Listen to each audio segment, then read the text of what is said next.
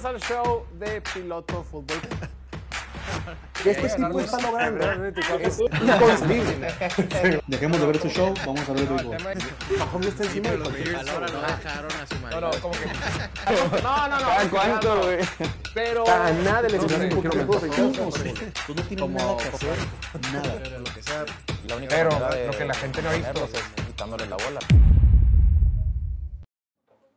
Bienvenidos al show de Piloto Fútbol, transmitiendo completamente en vivo desde la ciudad de Mexicali, Baja California, capital de este bello estado, el punto más al norte de toda Latinoamérica y la ciudad más caliente de todo el perro planeta. Ya es jueves 11 de enero del 2024 y estamos a dos días de que arranquen los playoffs de la temporada 2023-2024 de la NFL. Dos días de que los Tejanos de Houston reciban en su estadio a los Browns de Cleveland para dar inicio a la semana de Super Wild Card. El fin de semana de Super Wild Card. Ya es jueves, jueves de mucha noticia.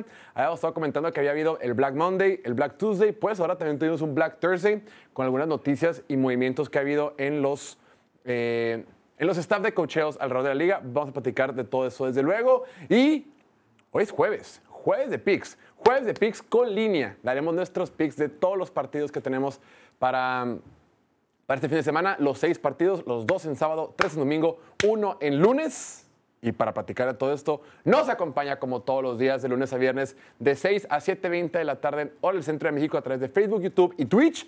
No olviden suscribirse. Desde la esquina, con el mejor comportamiento del planeta Tierra y planetas aledaños, el arquitecto en potencia, amado por los Purdy Lovers, los Picket Lovers y los Howl Lovers. Nos acompaña, como siempre, Diego Elordi, el pastorcito Little Shepherd. Diego, bienvenido. Week se podría decir. A ver si no nos cae algo más mañana por la mañana o una de esas hasta por la tarde, ¿no? Vamos a ver si tenemos más noticias que puedan ir suscitando, pero yo creo que los más importantes ya salieron. Obviamente, el día de hoy de la de Bill Belichick, pues si bien no fue sorpre- sorpresiva, sí llama mucho la atención. Cada que corren al mejor, al mejor head coach, al menos en papel, de toda la historia de la NFL, pues desde luego que va a ser noticia. Después de más de 20 años con ese equipo, después de haber ganado seis Super Bowls con los Ingla- de Inglaterra, una de las dinastías, si no es que la dinastía más importante del deporte. Cuando eso sucede, pues desde luego que es noticia con todo y que ya venía la espiral hacia abajo. Las cosas no habían salido bien. Fue una temporada triste para este equipo de Patriotas, eh, precedida por una temporada triste también la del año pasado. Entonces era momento de nuevos aires. Ya platicaremos de todo eso y para platicar de todo eso nos acompaña, nos acompaña en el set, como todos los jueves, ídolo de multitudes, ídolo de la afición, futuro porrista del equipo, el maestro Martín Francisco Garza. Martín, bienvenido. Gracias, piloto. Un gusto también estar aquí. Muy emocionado por los playoffs. Temporada nueva, torneo nuevo, cada jugada cuenta, se sienten diferentes los juegos, se viven diferentes. Yo no estoy listo para empezar a hablar del off-season, pues escuchaba por ahí que alguien ya quería que empezara a hablar de los nuevos coaches y todo eso. Yo no, yo no quiero que se acabe la temporada. Yo quiero, pues, los playoffs se, viven diferentes. Estoy muy emocionado por los juegos que tenemos esta semana. ¿No estás emocionado por hablar del próximo head coach de los Raiders? ¿Quién, Pues, a ver, ¿Quién llevo te gusta? Llevo Es lo 20 que- años disfrutando el off-season, güey. O sea, me volví experto en- en el draft, me volví experto en las entrevistas y en los procesos del, del próximo entrenador. Hemos tenido como 15, en lo que Bill Belichick estuvo en los Patriotas, Raiders tenido como 15, tres entrenadores. Entonces, no, Diego, no. A la no, no, madre, neta. No quiero. Quiero. Voy a los- checar el dato porque no dudo que si sean más de 10. ¿eh? Sí, no, según yo son 13. No, no, no estoy 100% seguro, pero por ahí lo, lo vi. Este, pero a mí me gustaría, número uno en mi lista es Jim Harbaugh, obviamente, luego Antonio Pierce, luego Mike Brable. No, oh, bueno, a lo mejor Mike Brable primero que Antonio Pierce. No lo sé. El orden de los factores no altera el producto. De esos tres. Año de transición. Mm.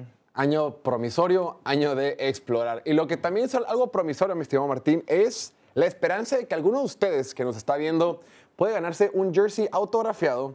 ¿Sabes de quién? Del, del corredor de los Chiefs. Del corredor eléctrico de los Kansas City Chiefs, Isaiah Pacheco. Estamos haciendo un giveaway en nuestra cuenta de Instagram. Pueden meterse a la cuenta de Instagram, ya sea de Piloto Fútbol o la de Piloto Collection. Y Las instrucciones son muy sencillas. Síganos en esas dos cuentas de Instagram. Solo etiqueten a dos personas. Tienen hasta antes de que inicien los partidos del sábado para participar aquí. Y el domingo por la noche, una vez que terminen los partidos de, de playoff de ese día, daremos a conocer el ganador, un jersey autografiado, certificado por bueno, certificado por una agencia que certifica, firmado por Isaiah Pacheco, que va a ser una pieza fundamental, una pieza crucial, si es que este equipo de Chiefs está aspirando a llegar lejos en los playoffs. Entonces, chequen nuestra cuenta de Instagram en piloto.collection, chequen nuestra cuenta de Piloto Fútbol en Instagram para que puedan eh, participar en este giveaway y pues no pierdes nada, nada más un par de agregar, un par de seguir y etiqueta, pues etiqueta a tu mamá, a tu papá, a tus primos, a tus primas, a tus tíos, a tus tías, a quien quieras, a tus amigos, a tus amigas y todos participan y de esta forma podemos dar ese premio. Martín, si tú pudieras tener de cualquier jugador de los Raiders actuales, que no fuera ni Max Crosby ni Devante Adams, ¿de quién te gustaría tener un jersey firmado? Uf, de nuestro tackle izquierdo. Colton, Colton Miller. Muy buen jugador. Bien. Siento que hoy, hoy me mandaron un video de, de- ¿cómo se llama el de, de los 49ers, del Trent Williams? Ah, sí, también me lo mandaron a mí. Y Es un animal. sí, pero pues nadie los aprecia, que siento que necesitan más respeto a los linieros, sobre todo los linieros ofensivos. Están- están- no, están a- no los valoramos y son fundamentales en los equipos.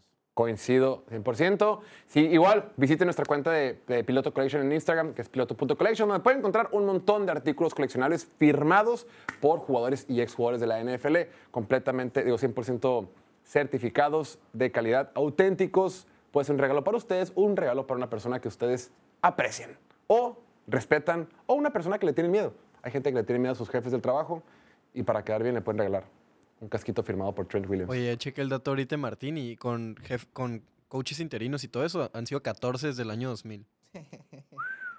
Pues buen récord. Pues van por el quinceavo.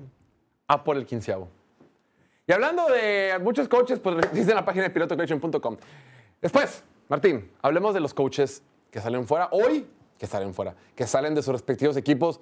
Hoy ni siquiera había terminado mi primer café y ya teníamos la noticia. Ya estaban los grupos de WhatsApp con los, con los pantallazos de Twitter, ya estaba la noticia por todos lados con los pantallazos de Instagram. Resulta ser que Bill Belichick se va, dice Adam Schefter. Se espera que Bill Belichick y los New England Patriots se separen hoy después de una destacada trayectoria de 24 temporadas juntos, poniendo fin a una carrera inigualable en la historia de la NFL, que incluyó seis títulos de Super Bowl, según fuentes de la liga y Mike Reese. Fíjate, cuando yo leo, creo que sí, hay cosas que pueden, a ver, me estoy haciendo bolas. De entrada, ¿Es el mejor head coach que ha tenido los Patriotas en la historia? Sí. ¿Es el mejor, mejor head coach que ha habido en la historia de la NFL? Pues al menos en título de Super Bowl, la respuesta es sí, ¿no? Y es el segundo que más victorias, o el tercero que más victorias tiene. Le faltan 15 para rebasar a Don Shula, ex head coach de Miami, que es quien ha tenido más victorias en la NFL.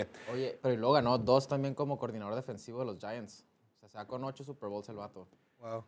Y, mucho, las otras apariciones de Super Bowl donde no termina ganando, ¿no? O sea, títulos de conferencia, títulos de división, pues el tipo tiene todos los que tú quieras. La bronca es que después de en la era post-Tom Brady, el aspecto defensivo de Patriotas siguió siendo fuerte. ¿sí? Esta, maquinaria en la que mm, draftean a jugadores en diferentes rondan- rondas, logran desarrollar talento, aunque no fuera muy exitoso en otras partes, siempre, independientemente del talento de los jugadores, la defensiva de los Patriotas, y cuando digo siempre es desde que yo me acuerdo, ha sido buena. Siempre presentan eh, defensivas competitivas, defensivas que pueden ganar partidos. Inclusive cuando Tom Brady ganaba Super Bowls cuando era joven, decía, no, es que lo cargó la defensiva, no, es que lo cargó el sistema. O sea, esta defensiva hace 15, hace 20 años, hace 3 años y este año, con todas las carencias del equipo como tal, la defensiva ha estado ahí. La bronca es que con todo y que Bill Belichick tenga todo este, este currículum, esta- este respeto que se ha ganado, decir, oigan, cabrones, he ganado seis Super Bowls. Después de tres años de la- salida de, Tom Brady, el equipo le ha ido mal. El equipo tiene récord perdedor, el equipo no ha logrado ganar. Y con todo y que la gente lo ama y lo adora, con todo y que Ro- Robert Kraft lo ama y lo adora, con todo y que lo han hecho el, el coach más pagado de todos los tiempos o todo lo que sea, pues esto tiene que cambiar. Porque qué bueno que ganaste, te respetamos un chorro, pero, pero pues que vamos a seguir perdiendo, perdiendo hasta la eternidad, vamos a ser un equipo malo hasta, hasta lo que sea. Entonces, es una edición complicada. El último partido que tuvieron los Patriotas contra los Jets, había muchas pancartas de los fans diciendo, Bill Belichick, te amamos, Bill Belichick, estamos contigo. Pues sí, le dio un montón de alegrías a este equipo, le dio un montón de alegrías a esta ciudad, pero todos los ciclos llegan a su fin. 24 años con el equipo, 24 años en un trabajo, las cosas eventualmente tienen que llegar pues ti- tienen que terminarse. Sí, y yo creo que tiene mucho que ver que la liga también evolucionó, que la liga ha cambiado. Y Bill Belichick es un entrenador con este, un, con, ¿cómo se dice? Un, un background defensivo. Él empieza como coordinador defensivo. Y, y la liga, pues, ¿a qué se ha orientado más ahorita? A las ofensivas, a los puntos, a los corebacks, a los entrenadores jóvenes con sistemas nuevos, innovadores, a los Kyle Shanahan, Sean McVay, a todo, a todo ese estilo de, de entrenadores. Y pues, él no solo, no solo era un súper entrenador, él, él también era el gerente general de los Patriots. Exacto. O sea, él, él- él era todo un ecosistema que él tenía formado en los Patriotas de no pagarle a los jugadores. O sea, cuando ya estaban por, por cobrar, los mandaba a otros equipos. O sea, mil veces se le aplicó a los Raiders, güey. Richard Seymour fue un, fue, fue un, este, ejemplo. Randy, no, Randy Moss no lo, no lo quitan bien barato. O sea, el vato siempre movía muy bien sus piezas y le salía apoyado por, por tener a Tom Brady. O sea, yo pienso que los dos fueron fundamentales en lo, en lo que lograron. No fue ni uno ni el otro, fue la combinación de, de ambos. Pero ¿sabes qué? Ya... Yo pensaba así. Y, y- y- y pienso todavía poquito así. Pero a veces que estoy bañándome pienso, a ver, ¿cómo es posible que estuvieron juntos 20 años, pues, que 20 años, ganaron 6 Super Bowls, perfecto. El día, el día que sale Tom Brady, Tom Brady va a un nuevo equipo y ganan otro Super Bowl, esta, locura, estar ganando Super Bowl tras Super Bowl tras Super Bowl. Tom Brady no para, sigue ganando y sigue siendo un equipo competitivo. El, año que, el siguiente año que no lo gana, igual se mete a los playoffs, siempre fue competitivo Tom Brady. Del otro lado, este güey fue una debacle. Nunca, hasta la fecha, no se ha podido reponer entre Cam Newton, entre Mac Jones, entre no saber draftear. Sí, de repente hace muchas cosas, muchas movidas interesantes para que les haga un roster barato.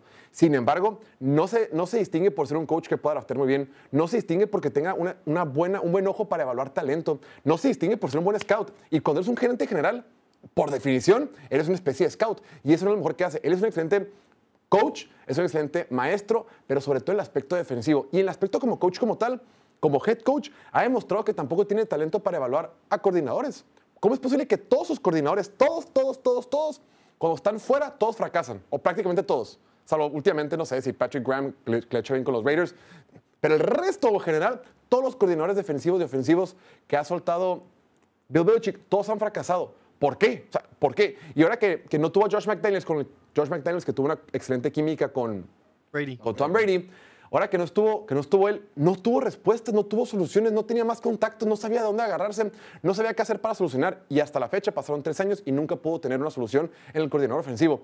Entonces, a, eso, a todo eso le sumas que el vato termina en los últimos años peleado con Tom Brady. Hay, una, hay un artículo que dice Tom Brady en la última temporada con ellos, dice, soy el quarterback más miserable que tiene récord 8 y 0. güey. Vamos ganando, pero soy el quarterback más miserable de todos. Este vato como que nunca le daba su lugar a Tom Brady. Este vato como que nunca respetaba a Tom Brady. Al mismo Robert Kraft dice que ni lo pelaban. De repente estaba leyendo un artículo que dicen que se encontraban en el pasillo y Bill Belichick ni lo saluda. A Wes Walker no le quiso pagar y terminó peleado con él. El, el- partido que fue a principio de temporada entre Miami y, y los Patriots, que Wes Walker es coach de receptores en Miami, ni siquiera se voltearon a ver. Eh, o sea, Terminó medio no tan contento con Tom Brady, terminó no medio no tan contento con Robert Kraft, ha terminado medio no tan contento con sus jugadores. Y ahorita, pues como que nos damos cuenta que sin Tom Brady el vato no tiene éxito. Sigue teniendo excelentes defensivas, sigue siendo un excelente maestro, pero como que yo, híjole, yo no le veo un, encanto, no le veo como una...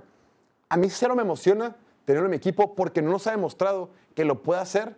O sea, coachar, repito, coachar defensivas, sí, perfecto. Pero ser head coach en el equipo, que es como ser un director general, y ser un gerente general, que es- tienes que sobrevaluar todo, nos ha demostrado una y otra vez que no es excelente cuando no está Tom Brady. Es que la neta fueron, fueron dos dinastías diferentes y dos etapas diferentes para este equipo. Esta dinastía de los Patriotas, que como dije, son dos dinastías diferentes. Eh, al principio de los 2000, que era más, más este, recargarse en Belichick, una gran defensiva y que Tom Brady te saque el juego en los últimos minutos, como en esos Super Bowls. Esos primeros Super Bowls, eh, los primeros dos fueron de, de pocos puntos, de ganar en, en un field goal al final y luego ya Brady fue mejorando año tras año y tuvieron esta sequía, por así decirlo, porque no ganaron un Super Bowl hasta... ¿Cuándo fue el que, cuando empezó la segunda 2014, dinastía ¿no? contra, contra los Seahawks, no? El de Seahawks. Sí, contra los Seahawks. E incluso ahí seguían teniendo buena defensiva. Siempre hubo buena defensiva y obviamente ya que Brady ya estaba más veterano, que Brady estaba más experimentado, pues también tenían buen, buenísima ofensiva, o sea, ofensiva top 5 en la liga año tras año. Y, y luego pues dices, obviamente Brady cuando se va mucha gente lo, lo, lo ve muy resultadista, ¿no? A Brady se, se fue, ganó un Super Bowl. Y Sí, Belichick no es tan fácil, no es tan fácil. Brady llegó a un equipo que estaba a un coreback del Super Bowl, un equipo que estaba Sí. completo, que tenía super receptores, línea ofensiva, y además él se trajo gente también. Y se trajo a Antonio defensiva. Brown, se trajo a Gronkowski, em, todos estaban motivados. ¿Escuchas lo, lo que dijo Daniel Mendola en el... Va, va a salir como un documental de esta dinastía como tal, y, y en el tráiler sale Daniel Mendola diciendo, trabajamos para Bill Belichick, pero jugábamos por Tom Brady. Como que Belich- Belichick era el que, el que sí, no, vamos a es una hacer tal, tal, tal. padre, güey. Pero, pues es que Pero te ves a dice Belichick. mucho, te dice Belichick mucho, no motiva, la Ajá. verdad. No motiva. No, el- Pero el- a ese era así como, digo, yo nunca he trabajado militar, para él, eh, pero es tiene- militar, tiene claro. crecimiento sí, y vas sí, a hacer esto, educación esto, esto, esto, lo vamos a hacer de esta manera. Y ellos así como, ok, o sea, confiamos en el coach, pero lo estamos haciendo por Brady, ¿no? Porque Brady es el que nos motiva a hacerlo. Y, y se entiende y por eso necesitaban, necesitaban entre ellos. Y el mismo Brady hoy salió en Instagram, hace su post y le pone ahí para aclarar, eh, no, no sería Tom Brady sin Bill Belichick, o sea, no Sí. necesitábamos... Pues dijo lo que tiene que decir, Me sacó güey. una Claro, lágrima, pero- como que lo que tenía que decir, güey. Sí, estuvo Pues bonito. nadie va a decir, ah, eso me la pelaba, yo era el chingón. No, Pues no no, güey. puedes poner algo más frío, más seco y no. Sí. Como Bill. Belichick, como lo hacía Bill Belichick. Pues es que Sí, así es por- su eh, así es, es su forma de ser y también por eso Un no culero, funcionaban güey. sus, sus coordinadores fuera de. New England. Fuera de Inglaterra no funcionaban porque son gente como él, así bien rara socialmente. No, no es- no son buenos head coaches. No puedes motivar a un grupo de gente al menos que ya tengas eh, éxito establecido, como lo hizo Bill Belichick en sus primeros años, incluso antes de estar en los Patriots. Y, y ya en los Patriots con esa primera dinastía se ganó el respeto de todos. Todos lo, lo admiraban y le seguían el rollo, le, le hacían caso. Y viene esta segunda dinastía. Y, y recordemos que incluso también llegó a los playoffs con Mac Jones. No se nos olvide. Desde que pierden con, desde que pierden ese partido que los aplasta Búfalo, ido un récord, tienen un récord de 12-22. Sí, y hemos visto lo que es Mac Jones también. O sea, está cabrón cuando no tienes coreback. A Mac Jones también lo tronó a él, güey. Sí. Él mentalmente, digo que es un culero, güey. O sea, tra- trataba mal a sus jugadores. Es en serio. Oye, por algo se pelea. Por algo Tom Brady dijo, soy el Korak más miserable con récord de 8-0, güey. O Por sea, algo los cambiaba. O sea, no había un jugador sobre los Patriotas, sobre el logo. Era lo más importante el logo, la institución, el sistema. De No acuerdo. importaba cómo te llamabas. Pero hasta con el dueño, güey. Dice, dice como que Robert Kraft, mira, con- bueno, por lo que explican es que Robert Kraft es multitrillonario, multitodo, todo así. Quieres que todo mundo ande ahí lamiendo eh, las botas, güey.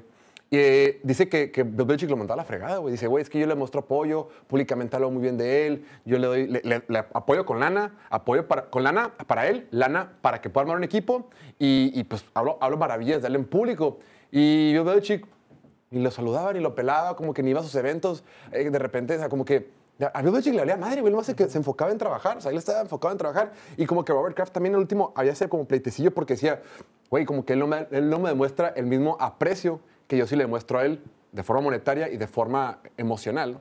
Eh, entonces, se- nunca estuvo también con Robert Kraft, nunca estuvo también con Tom Brady, sobre todo al final, con sus jugadores estrellas, repito, como Wes Welker. Ahora Mac Jones, güey. Y, y- y el problema ahorita, güey, es que todos sabemos que es una leyenda y ganó muchas cosas, pero el, el roster que está actualmente de, de los Patriotas, pocos, o no sé, salvo el que, el que se acaba de. Dougherty, que se acaba de. Los, ¿Quién se retiró ahorita? El de equipos especiales, Slater. Slater. Slater. Sí. O sea, salvo uno que otro pelado, le ha tocado el, el, el Bill Belichick campeón de Super Bowl. Los demás, pues ya son puros morros nuevos, son puros morros recién drafteados. Y como que llega un pinche vato, güey, a tratarte como militar. Y ninguno en el vestidor tiene como que, hey, cabrones, este güey es un pinche ganador. Aunque ya lo sepan, pero como que no tienes el ejemplo de los que sí lo conocieron cuando era exitoso. Y ahorita su mensaje, pues no trasciende, su mensaje Ya se no queda funciona, trabado. Es, es Y- old school, super old school. Exacto. Como menciona Martín, o sea, ahorita las cosas son diferentes, el trend es diferente, incluso ayer lo mencionábamos, todos quieren al joven coordinador, joven coach de mente ofensiva, ¿no? Los Sean McVay, los Kyle Shanahan, etcétera. Hay miles ahorita, Mike, Mike McDaniel, etcétera. Pero sí, ya para cerrar tema, ¿no? Porque tenemos temas más interesantes eh, y cre- creo que no es una farsa. O sea, hay gente también que le dice fraude, que dice No, que no. Tom Brady lo, lo cargó. No, Eso no. no, no, no. Pues en momentos se, se cargaron el uno al otro, ¿no? Puedes decirlo de esa manera si Fueron quieres. de la mano. sí, yo, los- yo lo que Y quiero crearon la, decir es que- dinastía- la mayor dinastía en la historia del NFL. seis de- de muchos deportes de Ellos solitos alcanzaron a los Steelers, no mames. Sí, sí. Fíjate que yo el tema, repito, tenerle head coach a un equipo, a mí, a mí me da mucha hueva verlo, güey. Me desespera verlo, güey. Habla bien gacho, güey. Nunca te dice nada, güey. Eh, como head coach y como gerente general, para mí, cero me interesa. Si va a llegar un equipo, digamos el escenario máster perfecto, ideal del mundo de los escenarios perfectos. Digamos que agarra a Kyle Shanahan y dices, ¿qué, güey? Vente coordinador defensivo. Cáele, güey. Va a ser, únicamente te vas a encargar de la defensiva. verga, se acabó. Se acabó la liga para siempre, güey. Se acabó Shanahan de un lado, Bill Belichick del otro. Pero eso no va a pasar. Yo sé, yo sé, mundo perfecto. O, sea, si- si- o con un Sean McVay, o con, o con un Mike McDaniel, lo que sea. O sea, con un coach de mente ofensiva exitoso, que él únicamente se encargue de enseñar, desarrollar y coachar la defensiva, escenario perfecto. Cualquier otra cosa, a mí personalmente, no me interesa. ¿Pero crees que va a seguir de entrenador? Va- quiere ser entrenador todavía, ¿no? Y Sí. mucha gente lo está buscando, pero no sé que también funcione. qué pero ya vamos a cerrar tema porque hay Va, cosas siguiente más interesantes Eh, y relevantes. El día de ayer salió, el día de antier salió la lista de los All Pros según los mismos jugadores de la NFL. El sindicato de jugadores, el NFLPA, anunció su lista. Dice, la Asociación de Jugadores de la NFL anunció su segunda lista anual de jugadores All Pro. Pusieron, ese es lo más primer equipo, como quarterback Lamar Jackson, Christian McCaffrey, eh, fullback Kyle Juszczyk, CeeDee Lamb, Terry Kill, de tight end Travis Kelsey, eh, tackles, tackle izquierdo Trent Williams, guard izquierdo Joel Bitonio, Tyler Smith de Dallas, centro Jason Kelsey, Zach Martin de guard derecho y Lane Johnson de tackle derecho.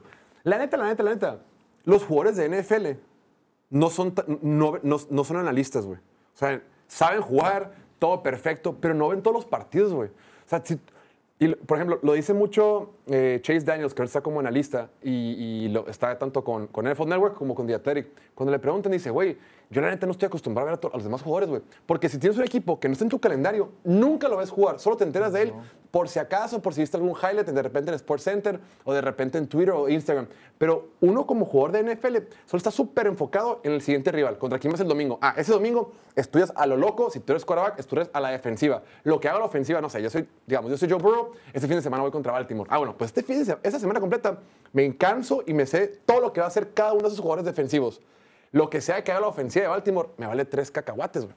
Entonces, y, y así te vas semana con semana. No, se- no están mantenidos al tanto de que, ah, revisan estadísticas, están viendo números, están viendo video. Para mí, los jugadores no son quienes tienen el mejor ojo para poder evaluar. Y, y- y no necesariamente... eh, no necesariamente tienen esa habilidad de scout para determinar si un jugador lo hace bueno o malo, ni el tiempo, ni las ganas. Más bien, ellos, ellos son tan influenciables como los fans que votan en el Pro Bowl, güey. Entonces, como que esta lista se me hace padre, pero Travis Kelsey, ¿qué hace ahí, güey? Sí, pero yo pienso que ellos se basan mucho también en el boca a boca y en el respeto que se tienen entre ellos, ¿sabes? Ajá. Travis Kelsey, a temporadas anteriores ha sido el mejor end de la liga, entonces como que todavía de traer ese Esa colita. Simón. Es lo que voy, güey. O sea, la neta, los vatos no le dedican tanto tiempo. Son excelentes en lo que hacen, te pueden evaluar muy bien. Si, por ejemplo, si yo soy este. eh, por decir algo, el.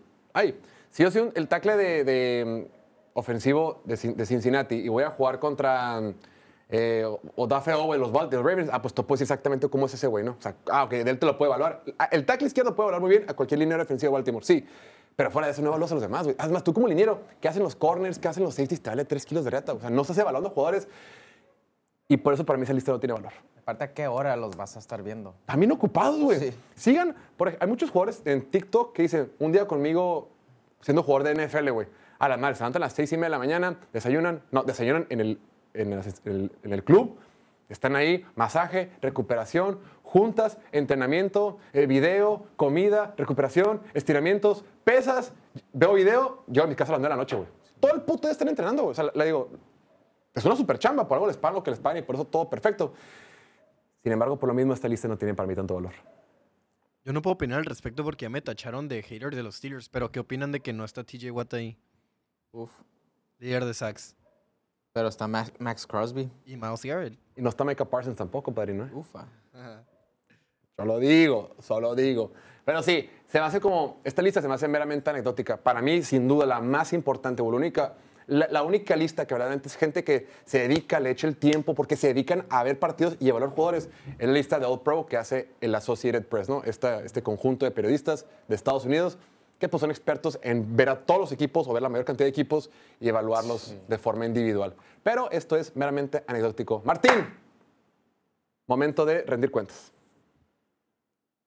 Y nomás porque quedé en primer lugar, ya quiero decirlo, güey. Sí. Vamos a ver cómo nos fue, ya nomás. eh, vamos a rendir cuentas. Así terminamos la semana 18. Diego, por fin. Buen, buen cierre. ¿Por qué siente, Diego, estar en la cima semanal? Eh, si no me hubiera hundido tanto en aquella semana que quedé en literal último lugar, como con dos o tres que la atiné nomás, probablemente estuviera peleando por ahí un, un tercer lugar, un cuarto lugar, pero A un sólido cuarto lugar. no fue así. No fue así. Mínimo cerré bien. Fue mi temporada de novato como en los picks. Nunca había hecho picks y ya, ya le agarré la onda y me siento, me siento seguro de que vamos a continuar con este momentum para la siguiente Se temporada. te va a ir bien, Diego, como a Jorge, que después de estar un año en la escuela, Sí. después aprendiste. nos empatamos, te recuerdo, Rey. Pero aprendiste bien. Oye, un saludo a Alan, Alan Nagaya que se rifó, güey. Que no deje de comentar, ahorita anda bien enojado porque Wow. TJ Watt no está en la lista y que puro pendejo está ahí, no sé qué le dice. ¿Y por qué Alan TJ Watt es no un está? seguidor. Un, un saludo a mi estimado Alan, siempre se peina. Y pues el vato, junto conmigo, tuvo 11 aciertos. Nada mal, estaría, estaría igual que el campeón, no está nada mal. Ahora sí, vamos a ver. Este fue el resultado de todo, todo, todo. Primer lugar, no hay mucho que hacerle, güey. Wow, 152 por aciertos. siete. Un fuerte aplauso para el ganador. Después Emilio, Emilio se cayó. Emilio eh, un tiempo quiso hacer como la pelea. Una, una o dos semanas estuvo en primer lugar, pero pues no, no fue suficiente. Eh, después Chuy, Cándido Martín. ¡Martín! Decoroso quinto lugar para el mal comienzo que tuve. Tardé en adaptarme al estudio nuevo y eso me estanteaban los picks. Oye, aquí dicen algo muy cierto, ¿eh? Que yo estaba concentrado en el fantasy en cuanto se terminó. Primer lugar, ¿eh? Y también Oye. aquí rapidito tirarle al Oliver, no tardó ¿Eh? ni un segundo. Oliver como su equipo hasta el fondo. Pobre Oliver, güey. Calma, ya Estuvo, sufre estuvo en los demasiado. primeros lugares un tiempo, Y no, ¿no? también estuvo en la consolación del, del fantasy. Del ¿verdad? fantasy. Ese Oliver como ¿Cómo que, pa- como que es bueno para cotorrear. Hay salud, es carismático. Ni tanta salud. La última vez dice que, que le habían, la- se le, se le rom- a Oliver se le rompió un cartílago a la costilla, güey. Por eso no, ha podido- no había podido venir. Órale. Sí, güey, está todo todo- Digo, sí puede venir, sí, está todo bien, pero si no aguantas, que estoy lastimado. Saludos a Oliver. Entonces no hay salud tampoco. Me gustó que quedé arriba de los fans. Por Esa- un esa- perro acierto, e- mamón. Esa era la meta. Un acierto. Y arriba de 50 también, de 500, bien. Por tres aciertos. Chingón. Fíjate que, o sea, quedaste en quinto, pero el, el octavo le ganaste por cuatro aciertos, mamón. Eh, Y a ver, hay que fijarnos en la tabla general. en el que soy el quinto lugar. Ahí lo tienen. Ahora vamos a tener una dinámica diferente para los playoffs. Para los playoffs vamos a incluir a- al buen Bildo, que no había estado aquí. Vamos a incluir a, nuestro, a dos equipos de dos personas de producción, que son Luis, Piña y Julián. Y cada quien le va a meter una lanita entre nosotros. El ganador se va a llevar todo eso y además yo le voy a regalar una gorra de su equipo favorito. Y el último lugar, una multa. Una multa que esa multa se la va a pagar al primer lugar. ¿Todo bien? Y aparte mañana, Martín, también vamos a hacer los... Mañana escogeremos a los equipos de playoff. Vamos a hacer una especie de, una especie de quinela y por suerte cada quien le mete una lana. Por suerte a ver quién le toca un equipo. Bien. Esperemos no me toque los Steelers. Porque si no, pues voy a perder... No, sí. Qué, qué gacho cuando pierdes en el primer partido del sábado, ¿no, güey? hombre. Que como que, ¡ah! Se acabó. Mínimo, si te toca Filadelfia o Tampa Bay, que son equipos débiles ahorita, mínimo tuviste hasta el lunes para seguir. Ah, sigo- seguimos ocho con vida. Sigue, pero pues tú nomás. Perdón, seguimos nueve con vida. ¡Ey, vale, gorro! Empecemos, Martín. Momento de hacer picks. Uf. Siendo las 4.30 de la tarde, hora local, aquí en la Ciudad de Mexicali, 6.30 en el centro de México. Empecemos con los picks, pero antes de eso, recuerden, no olviden suscribirse aquí al canal de YouTube. Suscríbanse, suscríbanse en el like, comenten en esta plataforma para que esto siga creciendo, llegue a más gente y podamos continuar con, esta, con este proyecto. Martín, el sábado, vamos a irnos en orden cronológico. El sábado, ay, güey. Una de la tarde, 1.30 de la tarde, hora de Mexicali. 4, no, creo que es 1.30 de Mexicali. El Deshaun Watson Bowl. Los Tejanos de Houston reciben a los Cleveland Browns, un partido donde Houston es favorito en casa por dos puntos y medio. Dos equipos que ahorita son los de los equipos favoritos de todos. A todo mundo nos ha encantado, ¿no? Es, desde luego, a, a, quién no le gusta ver un quarterback novato triunfar con un head coach de primer año, tener tanto éxito, tener la serie ofensiva que tuvo la semana pasada contra Indianapolis para ganar el partido, los números que estaba poniendo, eh, a- cómo venía jugando muy bien, se lastima, regresa de su lesión y anda promediando un rating de pas- pasadores 116, completando el 76% de sus pases. O sea, jugando a un altísimo nivel con todas las bajas que tiene la ofensiva Houston. Entonces, de entrada, hay magia en el equipo de, los Tejanos, hay esperanza. Es un equipo que, que, repito, la temporada pasada fue el peor de la NFL. Quedaron como segundo lugar, segundo peores, pero en términos prácticos, por pura mamada, quedaron en segundo. Pero fueron el peor equipo. Le dieron la vuelta por completo lo que hace un buen head coach, un buen quarterback, te puede cambiar el panorama de una franquicia para siempre. Entonces hay esperanza con los Raiders. Pero bueno, hay mucha ilusión de parte de Houston, van a estar en casa. Y del otro lado, está la flacomania, la, la, esta historia de Joe Flaco que está jugando a un nivel altísimo, como los Cleveland Browns con cinco quarterbacks diferentes iniciando esta temporada lograron ganar 11 partidos y, y- y con un Joe Flaco que a sus 30... En cinco días Joe Flaco cumple 39 años, Martín. O sea, con esa edad está jugando el mejor fútbol americano de su carrera. Está- bueno, mentira, está jugando a un gran nivel. Sí, Me mamé, sí, perdón, aguanta, de repente. Eh, con, con todo y que están jugando con, sin sus tres tackles titulares en la línea ofensiva, con un chorro de, de carencias, de la mano una muy buena defensiva liderada por el coordinador defensivo Jim Schwartz. Eh, una ciudad que está acostumbrada a perder, que tiene pésima historia en eh, eh, el deporte de la NFL. Eh, está, tiene esperanza, es una ciudad que cree, es una ciudad que está emocionada. Y lo que sí me atrevo a decir es que ahora van a jugar contra Houston, un partido que se repite en ese estadio. Este partido lo vimos en semana 16. En aquel entonces ganó, ganó el equipo de, Cleveland y ese para mí sí fue el mejor partido que ha tenido Joe Flaco en al menos los últimos 5 o 6 años. O sea, tuvo un partidazo. Fue ese partido que tuvo más de 260 yardas a Mari Cooper, que jugó espectacular. Entonces, mi estimado Martín, le preguntaba ayer aquí en el estudio de los, los que vinimos ayer. A alguien se le va a acabar la magia. ¿A quién se le va a acabar la magia en este partido? Torneo nuevo. Aquí, o sea, la semana pasada, cuando hacíamos los picks, ¿en qué nos fijábamos? En quién, a quiénes van a descansar, la, qué, qué motivación trae cada equipo, etc. Ahora en los playoffs, para mí es, es diferente el análisis y, y los playoffs se ganan con defensiva y corriendo la bola.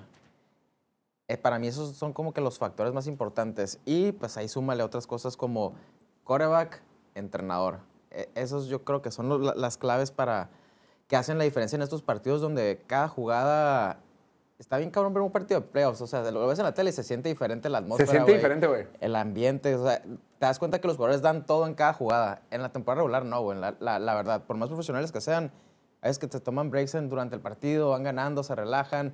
Los, los entrenadores a lo mejor guard- se guardan jugadas. Aquí no, güey. Aquí es matar o morir, güey. Coincido. Y, y, pues aquí está para cualquiera. Para, para, estos, para estos Super Wildcard Weekend, algo que las tendencias están mar- han marcado los últimos 20 años, las últimas dos décadas, es que los quarterbacks que, que debutan en playoffs, no, no, no novatos, jugadores que debutan en los playoffs, que en esta semana hay cuatro, batallan mucho. Batallan mucho, los números están...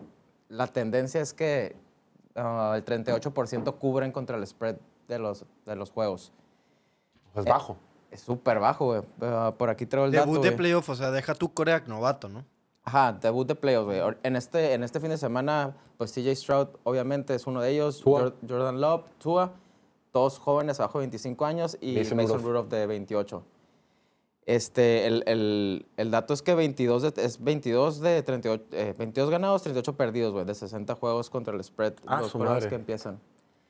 Entonces, en un partido que pues cualquiera de los dos puede ganar porque tienen armas, a mí me gusta la defensiva de Cleveland. También por ahí es- escuchaba mucho en la semana el dato de que sí, la defensiva de Cleveland es buena, pero en casa, que, que de visita no es tan buena, güey. Y ahí por ahí había estadísticas de que decían que fuera de casa no tenían pues lo mismo EPA y todo eso. Pero estaba escuchando un podcast, un análisis de, un, de Right Angle Sports se llama, bien interesante, güey, que, que ponía las estadísticas de que points per game, Cleveland en casa es la, la número uno, que la que permite menos puntos, pero de visita es la 31. Entonces, Hola, dices, a la madre. neta. sí, güey, entonces dices Es como que sí, sí, sí a me acuerdo de juegos tipo el, el que ese que estuvo en Baltimore, ese que estuvo en Indianapolis, que metían treinta y tantos puntos les metían. Es cierto, Sí, güey. Sí. Entonces ahí dices, ah, caray, pero pues ya sabemos que los números también depende de cómo los interpretes. ¿Y qué, qué significa eso? Que era, po- podrá ser buena defensiva, pero a lo mejor permitían una jugada de 60, 70 yardas y pues ahí se te va el score. Pero había una estadística que te dice que, eh, una estadística que mide por downs, la defensiva por downs, y ahí sí era, fuera la, la número uno en casa y la número uno fuera de casa. O sea, te dice que Down a down. sí es una buena defensiva, pero que de cuando jugaba de visita permitió jugadas explosivas y que por eso se infló el número de Sí, puntos. ta- también recuerdo ahí el, el partido de Pittsburgh, esas jugadas explosivas, cobertura rota, que George Pickens se pela, cosas así, pero eh, creo que no, no puedes nomás ignorar eso, ¿no? Porque es una realidad que de repente van a permitir esas jugadas explosivas. Al, al mandar tanto, tanta carga, tanta cobertura personal, puede haber un- uno que choque, uno que agarren mal parado y va a haber un hueco enorme en el campo donde si la atrapa el receptor se puede pelar. Y creo que el equipo de Houston tiene esa explosividad. Lo vimos la semana pasada en el primer pase contra los Colts. El pase que le pone a, a Nico Collins. no- no me 75 acuerdo de cuánto, yardas. 75, o sea. Dios mío. eh, Sí, o sea, no lo puedes ignorar, pero te dice que no es una defensiva mala fuera de no, casa. claro, o sea, sigue que siendo. Te puede sí, o sea, pasar eso. Tampoco es una mentira. Es por mucho, creo que.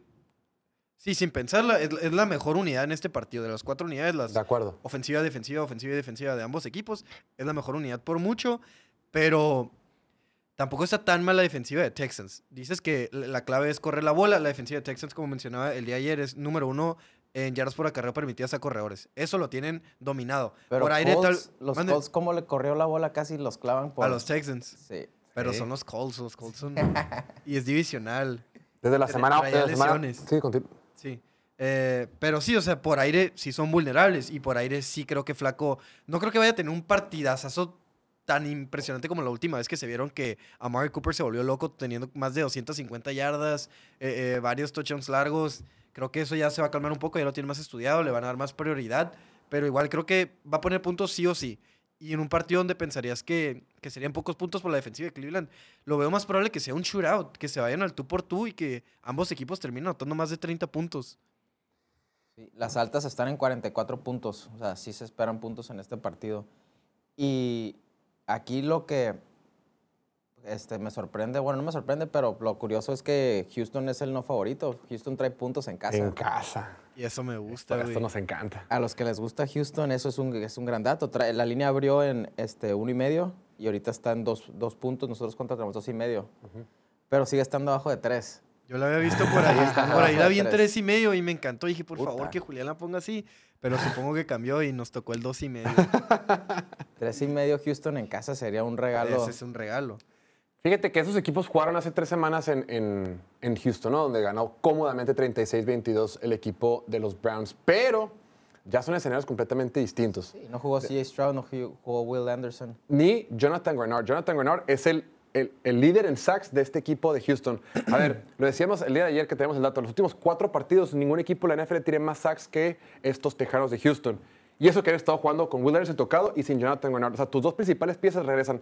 En aquel partido también el safety Jimmy Ward había, salió, jugó pocas jugadas y había estado lesionado. Ahora va a jugar. Juegan tus dos mejores pass rushers, juega tu safety, va a jugar tu quarterback. Y enfrente, esta defensiva de Cleveland, que lo ha hecho bien con lesiones, eh, el día de hoy, hace, rato, eh, PFF sacó su última calificación de línea ofensiva. La, la línea ofensiva de Cleveland terminó como la número 22. O sea, una línea ofensiva que ha sacado la chamba muy bien, poco a poco, digo, lo lograron. Pero no deja de ser una línea defensiva con tackles suplentes, con un, Cora- con un Joe Flaco que ya no es tan móvil como antes. Y ahora Houston, que es líder de la NFL en sacks las últimas cuatro semanas, recupera a sus dos mejores piezas. Se me hace complicado o veo poco probable que se repita un escenario donde otra vez Joe Flaco en ese estadio tenga 300 y pico de yardas. Más allá de que sea con Amari Cooper o no, que por ejemplo, que por cierto, Amari Cooper no ha jugado un solo minuto de, de NFL desde ese partido. Había estado lastimado, no entrenó martes, no entrenó miércoles, hoy sí entrenó. Se supone que sí iba a jugar, pero pues también viene un poquito tocado. A eso le sumas que, lo decía Diego, la defensiva, es la, de las mejores defensivas por tierra del equipo de Houston. Por otro lado, Cleveland su, línea, su, ataque terrestre es número 27 en métricas de eficiencia de la semana 13 que entró Joe Flaco. O sea, no tienes buen ataque terrestre. Eh, Jerome Ford es número 22 en yardas por acarreo, promedia 4 yardas por acarreo, igual que Tony Pollard, que eso no es bueno. Esta temporada Tony Pollard no es buena compañía. O sea, el ataque terrestre de Cleveland es débil, la defensiva terrestre de Houston es fuerte. Joe Flaco te va a tener que ganar con su brazo otra vez. Y ahora ya están sanos. Lo que están haciendo los backs defensivos de Cleveland, de, Houston, eh, eh, con Derek Stingley, que está teniendo un temporadón impresionante. Regresa Jimmy Ward. eh, Jalen Petrie ha estado jugando muy bien detrás como safety. Con la presión que le van a meter, yo creo que no va a ser un partido fácil para Flaco. Ahora, que vaya a ser over o no, eso es lo de menos. Sin embargo, creo que va a ser un partido flaco y dudo que se pueda repetir lo que pasó hace tres semanas. Y otra cosa, viendo, viendo Cleveland, desde Thanksgiving, ¿sabes a cuántos equipos de playoff le han ganado? No, Diego. ni idea. Desde Thanksgiving, eh, dos. La respuesta es uno. El único equipo que le han ganado desde Thanksgiving es a estos tejanos. Repito, unos tejanos que venían incompletos para ese encuentro. O sea, este equipo de Cleveland, bien, todo perfecto, pero no lo han ganado a competencia seria. Habiendo dicho todo eso, jugando en casa, al nivel que están jugando en ambos lados del balón, ya un poquito más sanos y con los puntos, yo me inclino por los tejanos más dos y medio. Con los poquitos puntos, pero pensando en el upset, ¿no? O Sí, sea, desde eh, luego. eh, Estás en casa, deja tú, o sea, como campeón divisional, ganaste la división de puro milagro, los fans van a estar emocionadísimos, todos, vale madre, tengo 500 dólares de ahorro nomás para, para la renta o lo que sea, vámonos al pinche partido, vamos a hacer ruido. El equipo que más odian, no dudo que sean los Browns después de lo que, todo lo que pasó con Deshaun Watson, ¿no? que se los pepenaron y el vato no funcionó y todo eso, como que hay, hay, hay cierta riña Es el Deshaun. Watson Bowl. Sí, es el Deshaun Watson Bowl, aunque no esté jugando Deshaun Watson. Ellos no quieren que los Browns ganen. Y Y sí, o sea, los récords están hechos para que se rompan la- las malas rachas, están hechos para que terminen este dato de que los Corax novatos no, no han ganado en, play- en la, No la ganan ronda. No ganan los playoffs Ah. en su año de novato. No, no sé cómo es, pero. O ganan muy poco. Eh, recordemos también que no habíamos visto un dúo de coach novato y Korak novato que ganen su división. Y este año lo hicieron estos dos, entonces yo voy a creer en ellos estando en casa en un juego muy cerrado que en una de esas igual y lo gana Cleveland, pero en juego de field goal, pero no por tres puntos, o por dos. Sí, o sea, son tendencias, ¿no? Al final del día. Claro, claro, obvio. Y se rompen. A- al menos un quarterback ha ganado su debut en los playoffs en los últimos siete años. Entonces, a lo mejor es CJ Stroud, a lo mejor no. ¿Saben quién fue el, el- el- Ahora me toca a mí hacer preguntas. Me, Venga. siento, me siento como el piloto. ¿Quién fue el último quarterback en ganar el Super Bowl, en ganarlo todo en su debut en playoffs? Tom Brady. Tom Brady en el 2002. Madre mía. Talk Rule Game, que me dejó cicatrices, me dejó marcado para toda la vida. Fue Tom Brady el último en hacerlo, hace 20 años. Nadie lo ha vuelto a hacer. Este, pero yo no me puedo ir con, con la combinación de entrenador novato, quarterback novato, play caller novato. Yo me voy con la experiencia, me voy con el quarterback que ya ha estado ahí, que ya ha ganado un Super Bowl, que, que- que ha envejecido, pero envejecer favorece su juego. O sea, el vato no tiene que correr, su brazo lo, que, lo único que tiene que, que utilizar y, y su brazo está intacto. Este, y pues me voy con la experiencia, yo voy con Cleveland para este partido. Oigan, también quiero agregar eso. O sea, Joe Flaco sí es experimentado, es el segundo Korak en estos playoffs con más victorias. Tiene 10 victorias de playoff. El único que tiene más es Mahomes con 11 y el que le sigue es Stafford con 4. Tiene su Super Bowl, pero no ha jugado un partido de playoff desde el 10 de enero de 2015. Nueve años y un día a la fecha. El Diego Toño se iba a leer ese- en aquel entonces. Es que a ti Sí, no te de hecho, tocó, tenía yo no te que tocó, tenía- Diego, pero el Ya estaba Flaco, más grandecito. que- Joe Flaco era bien, bien X en la temporada Sí y me se tocó, prendía. sí lo veía. Se prendía en playoffs, güey, era otro, güey. Yo sé, pero digo, ya van nueve años que lo hemos visto en playoff. Oye, Deja tú encendido. O sea, el Super Bowl ese fue en 2013 o 2012, creo. Sí, claro. El dato que dije ayer, mi estimado Martín, no sé si viste el programa, pero ¿sabes quién es el líder de la NFL histórico en victorias de visita en playoffs? Joe Flaco, Junto con Tom Brady. órale. Si gana hoy, bueno, si gana, perdón, pasado mañana, Joe Flaco sería el, El- máximo ganador Wow. de visita en playoffs en la historia de la NFL. Wow. Meramente anecdótico, Martín. No significa nada. Vamos a ver qué dijo el resto de la gente. Vamos a ver si están. Yo creo que muchos de los de Houston. Ok, ya se ve, dif- ok, ya se ve distinto. Ya somos un gangón. ¡Wow! Ya somos un chorro de raza. ok, inclusimos. Ok. Casi todos fueron con Cleveland. Los que fuimos con Houston fue Jorge, Diego, Cándido, Ricardo, Emilio y el buen Poli. Poli que está en la producción. compañía, Tenemos dos participantes. Bildo, que viene aquí. eh, Piña, Julián y Poli pues, son del equipo de producción. Y Diego Nuño es el fan de la semana, Martín. Ok. Entonces, para deje- desearle mucho éxito al buen Diego Nuño. Después, Martín, tenemos juego en el Tundra. ¿Es la Tundra o el Tundra? La, La, La, la Tundra. la, según yo, la. Va a ser un perro congelador este fin de semana, este sábado en la noche, cuando los Kansas City Chiefs reciban a los Delfines de Miami. La buena noticia para Miami es que por fin va a ser su debut, como decías tú, Tua Tagovailoa en los playoffs. Por fin. El año pasado es su cuarta temporada en la NFL. El año pasado su equipo entró en los playoffs, pero llegó lesionado y Skyler Thompson fue quien estuvo jugando. Ahora le toca a Tua Tagovailoa hacer su debut. Esa es la buena noticia para los Dolphins. La mala noticia es que este equipo de Dolphins hace un mes ellos ya estaban visualizándose jugar fútbol americano en enero en su estadio, en el Hard Rock Stadium, a gusto, en la bahía de Miami, pasando la cachetón con un clima delicioso. Imagínate, enero en Miami, riquísimo. Pero por no poder cerrar la división y porque Buffalo se encendió en las últimas cinco semanas, ahora va a tocar visitar el Arrowhead Stadium, donde va a ser un verdadero congelador. Estará clima gélido. Martín, se pronostica menos 6 grados centígrados cuando arranque el partido. Perdón, Mentira.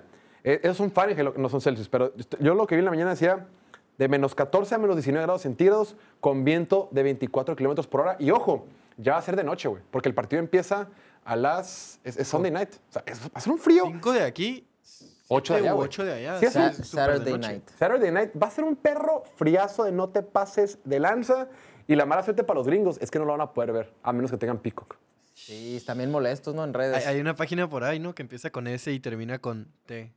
Que le gusta mucho a los gringos. ¿Ok? Pero no, no Y- podemos darle promoción. ¿Pero qué dice?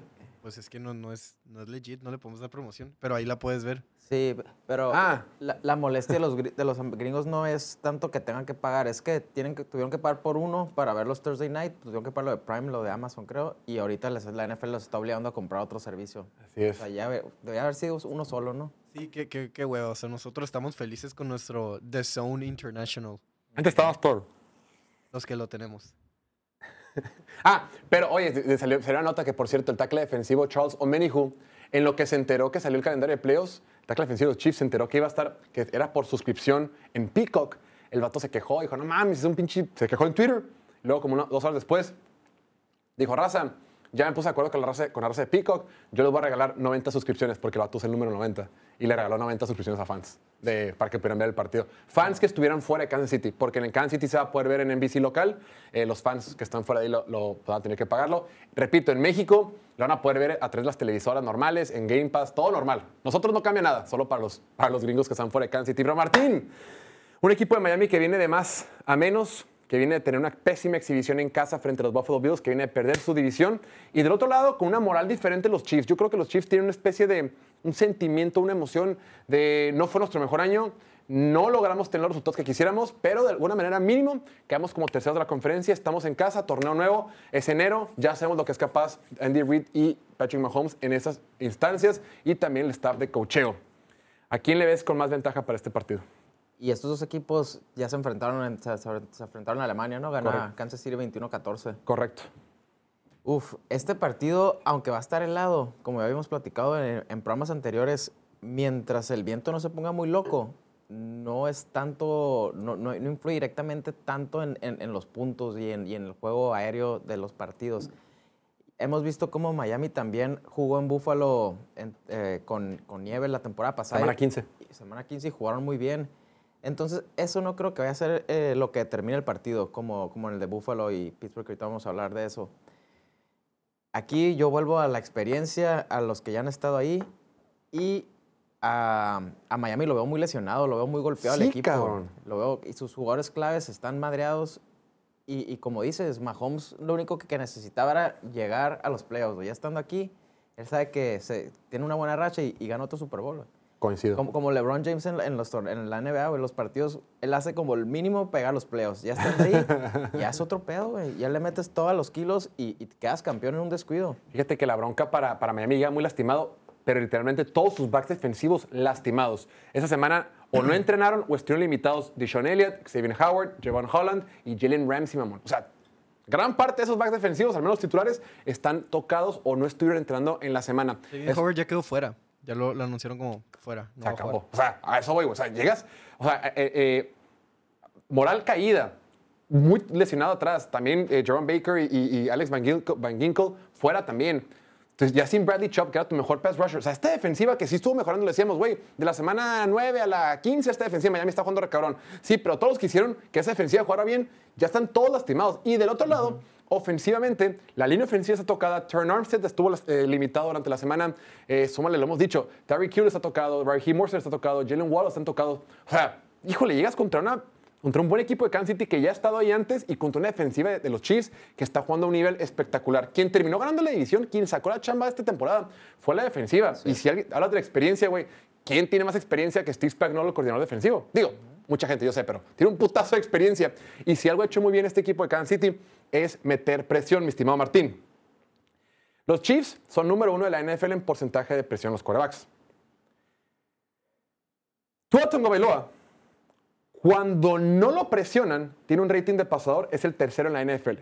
Número tres, espectacular. Cuando lo presionan, ¿en qué lugar crees que esté rankeado Patrick, eh, Tua Tagovailoa bajo presión? 25. Número 34, mamón. Ay, caray. Porcentaje de pases completos. Cuando está la bolsa de protección limpia, el vato tiene un 77% de pases completos, que es el número 3 en la NFL. Espectacular, perfecto. Cuando tiene presión, ¿sabes qué número es de la NFL? 30. y- 30. 39, estuviste más A cerca. madre, Completa güey. el 40.70% de sus pases. O sea, es el cielo y la tierra, güey. Blanco y negro, o sea, agua y aceite. O sea, es una locura lo disparejo que es este tipo con bajo presión. Y ahora le sumas que tus piezas fundamentales no están al 100%, vienes con moral caída porque estás ahora, ahora estás jugando en el pin, te tocó jugar en el pinche frío, en un pinche frío. Es el partido más frío que va a jugar esta es Miami en la historia de su franquicia, güey. Nunca había jugado un partido más frío que estos Dolphins y no ha habido un partido más frío en la NFL desde 2016. O sea, no es frío, es un puto friazo, güey.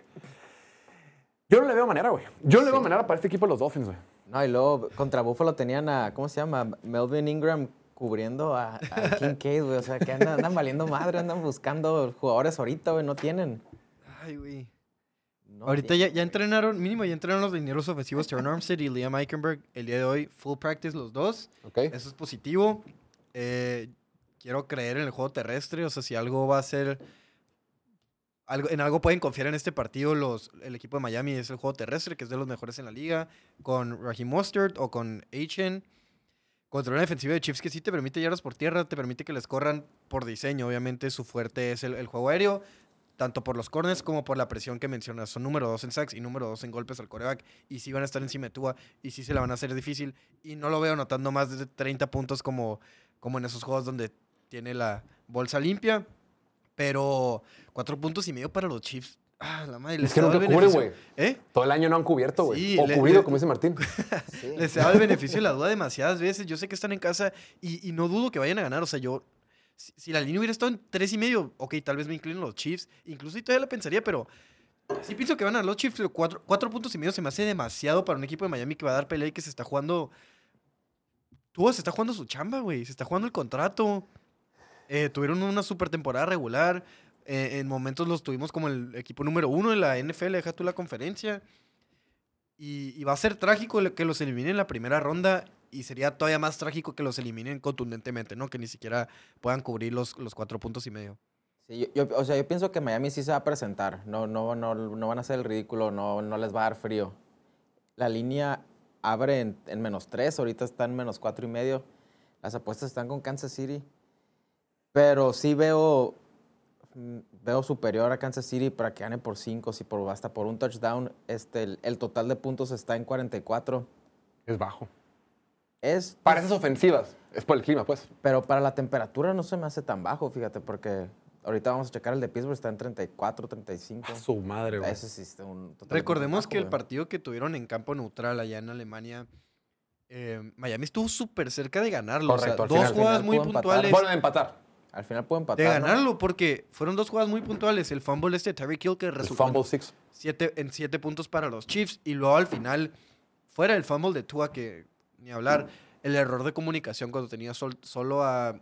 Era Cedric Wilson, si, si mal. Creo que sí. Sí, era Cedric Wilson solo para el touchdown y Tua como que pensó que se iba a parar, nunca se paró, siguió corriendo, pero conecta, o sea, te dejas de cosas, te comunicas bien y eso era un touchdown para empatar el partido y todo puede pasar en tiempo extra. Eso es cierto. De acuerdo. O sea, sí, sí, sí, sí fue un partido que hoy 21-14, pero el marcador no refleja. Sí. eh, sí, ajá. Van a entendemos. parar un tiro. Yo, yo voy con los Chiefs en este partido. A mí también me gustan los Chiefs, güey. Me gustan los Chiefs, me gusta su defensiva. Creo que va a ser, híjole, va a ser como una novateada para Tua, güey. Con, con Steve Spagnuolo. Lo, o sea, es que, por ejemplo, hay otros equipos que tienen muchísimos sacks, ay cabrón, como el equipo de Steelers, pero gran parte de los sacks son, to- la, la mitad son TJ Watt. Pero en el caso de, de Spagnuolo, güey, eh, pues, bueno, esta defensiva, Chris Jones, 14 sacks. Eh, George, George Karlaftis, doble dígito también en sacks. También este, Mike Dana, chingo de sacks. El mismo Charles Omenijo, que fue el que donó las suscripciones de Peacock, chingo de sacks. O sea, es una defensiva bien completa que es uno, otro, o el tercero o el cuarto, y te van a estar metiendo un chorro de presión, te van a mandar blitzes interesantes, y ya vimos que numéricamente a Tua no le va bien con presión en la cara. El equipo de Miami tiene un récord de 1-5 esta temporada cuando Tua recibe 3 o más sacks. No creo que vayan a ganar, pero también creo en el juego terrestre. Los Dolphins creo que ese va a ser su punto fuerte eh, para este partido, para poner suficientes puntos para cubrir la línea. Y como dije ahorita, la defensiva de los Chiefs es número 28 en la NFL contra corredores en yardas por acarreo, entonces ese es Y es buen que, por ejemplo, es que Raheem Mostert en ese partido en Alemania promedió 7.1 yardas por carrera. Le fue re bien, Y güey. luego lo abandonaron. Le fue súper bien. Y, por ejemplo, también la semana pasada contra Buffalo estaban corriendo muy bien y también lo abandonaron. Güey, si yo soy Steve Spagnuolo es, cabrón, pongamos a ocho pelados en la caja, güey. Ocho pelados cerca de la línea de scrimmage y vamos a detener el juego terrestre, güey. Vamos a asegurarnos, vamos a o sea, asegurarnos de detener el juego terrestre y obligar a Tua que nos gane con su brazo, con sus receptores este, que están tocados, güey. La neta, la neta no creo que se repita otro buen juego terrestre de Miami contra esta defensiva de los Chiefs. Pero si quieres hacer eso de mandar a todos a la caja, le, le vas a dar tiempo a Tua. Le das teoría. tiempo a Tua, no, no va a estar tan presionado y puede encontrar a Terry Hill o a Jalen Waddle si es que juega, o depende que también esté eh, en lo profundo del campo, para jugadas explosivas que con una jugada está- le cuesta muchísimo más. O sea, a- anotas en una jugada como Miami, le va a costar muchísimo más a los Chiefs alcanzarte que si ellos llegaran a anotar y tú los tengas que alcanzar. Con que los Chiefs metan unos 20, 18 puntos. 20. 20 puntos, ya sacó. 20-17 marcador final. Yo voy con los Chiefs, Martín va con los Chiefs, Diego va con Miami. Vamos a ver con quién va el resto de la gente. Ok, la mayoría va con los Chiefs, excepto Diego, Ricardo, Chuy, Kevin y el buen Piña. Piña haciendo su debut Bien, con Piña. los Picks. Después, estimado Martín, el domingo tempranito a las 10 de la mañana, hora, del- hora de aquí de Mexicali, hora local, hora del Pacífico, va a arrancar el partido que pinta para ser, bueno, más bien, que al menos en papel es el más disparejo de todo el fin de semana. Eh, los Buffalo Bills, que son el sembrado número 2 de la conferencia americana, reciben a los Steelers de Pittsburgh, liderados por Mason Rudolph, quienes son los séptimos sembrados de la conferencia americana. Martín, desde que cambió el formato en el 2020, donde entran 14 equipos a los playoffs, ¿sabes cuántos equipos que entraron como el sembrado número 7 han ganado un partido? Cero. Cero. Nadie. Nariz. De los seis equipos que han pasado como séptimo lugar, nadie ha ganado. ¿Por qué? Porque si hay una diferencia importante, si son, si son diferentes categorías, el segundo lugar del 7, güey, si, si, si son cosas distintas. Y por eso, los, eh, por eso Play Do It te pone una línea de menos 9 y medio. Bueno, es la que tenemos nosotros, pero ahorita ya está en menos 10. O sea, a la gente no le está dando miedo. La gente no le está dando 9 y medio. La gente está metiendo, vale madre, va a ganar Búfalo, debe de ganar Búfalo. Un equipo de, de Steelers que viene enrachado, han ganado sus últimos tres partidos, liderados por Mason Rudolph, jugando a un gran nivel, o sea, el equipo en general, y van a visitar un equipo de Búfalo que, híjole, la semana pasada tuvimos la experiencia completa de lo que es Josh Allen, ¿no? Eh, eh, locura, correr, pases explosivos, emocionarte, decir ¡ah! todo, todo en, un- en 60 minutos de fútbol americano, espectacular. Martín, los Buffalo Bills, favoritos por 9 y medio. Este es un, este es, este es un juego que sí es un weather game 100%. Y, y, y, pues, ¿dónde, dónde se, se nota más? Es en el total de puntos. La línea abre en 41 y ahorita está en 35.5. A la madre, está O sea, bajísimo, ¿por, güey. por qué pasa eso? Pues cuando sale, empiezan a salir los reportes de que va a haber vientos de 38 millas por hora, a lo mejor durante el juego. O sea, ahí es cuando los casinos ven que el total de puntos va a bajar entre los dos equipos y ajustan la línea. Por ejemplo, el partido de, de Patriotas contra los Jets de la semana pasada estaba en 29 el total de puntos. A la Y madre. creo que como 16-3, algo así. O sea, no estuvieron ni cerca del número. O sea, ahorita, si lo dejan en 36 y las condiciones se ponen como dicen que van a estar, sí, yo diría, me gustaría mucho meter las bajas de- para este partido. Bajas de, de 36. Sí, sí. Y, y, o sea, es que dicen que hasta puede ser un partido como el cuando jugó Búfalo contra los Patriotas, que no tiraron pases, que corrieron la Sí, bola el- todo el juego. güey. ese es por el viento, si el Por viento el se pone muy mamón, pero dicen que no va a estar así, güey.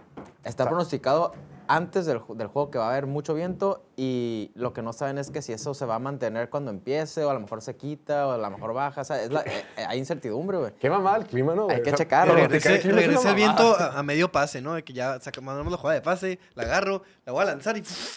Sí, güey. Es que, pues es que sí influye y más con una línea de 10 puntos. O sea, si el total de puntos va a ser 30 puntos en el partido y traes, un, traes 10 puntos a favor, pues a mí me gusta mucho Pittsburgh con eso, güey. Sí. Si no vas a poder pasar la bola, a mí me gusta mucho Pittsburgh con sus corredores para que puedan ahí mantener el juego cerrado. Sí, a mí me gustaba, inclu- incluso antes de lo del clima, por, por ser Pittsburgh, porque como no favoritos, siempre dan pelea, siempre cubren las líneas y en una de esas hasta ganan. Y Búfalo, todo lo contrario, Búfalo cuando es amplio favorito, casi nunca cubre, est- sobre todo esta temporada, es bien desesperante porque en papel, por algo eres favorito por tanto, ¿no? Y deberías cubrir por el doble. Y no me sorprendería, me daría gusto que Búfalo ganara por 20, 30 puntos, pero sin, sin considerar el clima, no creo que suceda. Y considerando el clima, menos. Y como dices, el juego terrestre de Pittsburgh ha venido jugando muy bien las últimas semanas. eh, y la defensiva de Buffalo te permite, te permite que le corras. El número 24 en yardas por acarreo. La, la defensiva de Pittsburgh también te permite que le corras 4.3 yardas por acarreo, que es tres lugares menos que la de Buffalo. Eh, y se van a ir así, pura corrida, pura corridita. ¿Y quién es el mejor coreback para correr en la NFL fuera de Lamar Jackson? Josh Allen. En mi opinión. No es Por. Jalen Hurts. Pues no sé por eso, entonces. Entonces va a ganar Búfalo. O sea, pero la pregunta Ah. es por cuánto. No creo que ganen Ah. por 10. Ok, me confundiste. Sí, sí, confundí. Fíjate que yo sí veo un juego, un juego sucio. Mira, lo hemos venido diciendo, Mason Rudolph ha estado jugando bien, pero jugó contra las peores defensivas posibles y la que era buena, jugó con sus suplentes. O sea, Mason Rudolph sigue siendo Mason Rudolph. No nos dejemos apantallar o, o sorprender por los que están viendo. Y es su debut. Es su En debut en Buffalo, con frío. Es- Güey, si hay un ambiente hostil en la NFL, es pues el de Steelers en, en Pittsburgh, el de Filadelfia el de estos gallos, güey, y el de Kansas City. Son esos, esos ambientes fríos, culeros, cuando la gente es así súper ruda, güey. Yo, no, yo, yo sí veo un escenario donde empieza a fombrear, donde cometan errores, donde Sean McDermott, el head coach de los, de los Bills, ponga a nueve pelados en la línea de scrimmage, güey. Te reto, es más, te voy a dejar a los peores solos, güey, a que no se la pasas, pinche Mason Rudolph, güey. Porque recientemente Najee Harris ha estado corriendo bien, viene teniendo, viene, te, te está cerrando como Pro Bowler, pinche Najee Harris. Sí. Cerrando al menos. O sea, dices, güey, pues ¿qué va a decir Pittsburgh? Cabrón, pues corramos la pelota. Pero esta ofensiva sabemos sus limitaciones y conocemos las limitaciones de Mason Rudolph. Yo no veo cómo meta puntos, güey. Yo no veo cómo Mason Rudolph puede meter más de 10 puntos, güey. Pues Quizás un chingo. Como lo hizo contra Baltimore, que también estuvo el clima gacho, estuvo está lloviendo, no pueden mover la bola, completó un pase y se peló 70 yardas. Y rato, aprovechando los errores inevitables del otro equipo que Buffalo sabemos te los puede cometer. Te lo van a, te lo van a mantener cerrado. No dudo que Buffalo gane. O sea, neta, me siento muy seguro, muy confiado de que va a ganar Buffalo. No veo la manera de que los Para que Steelers- guarden el de que- no, es que pues, tal vez no.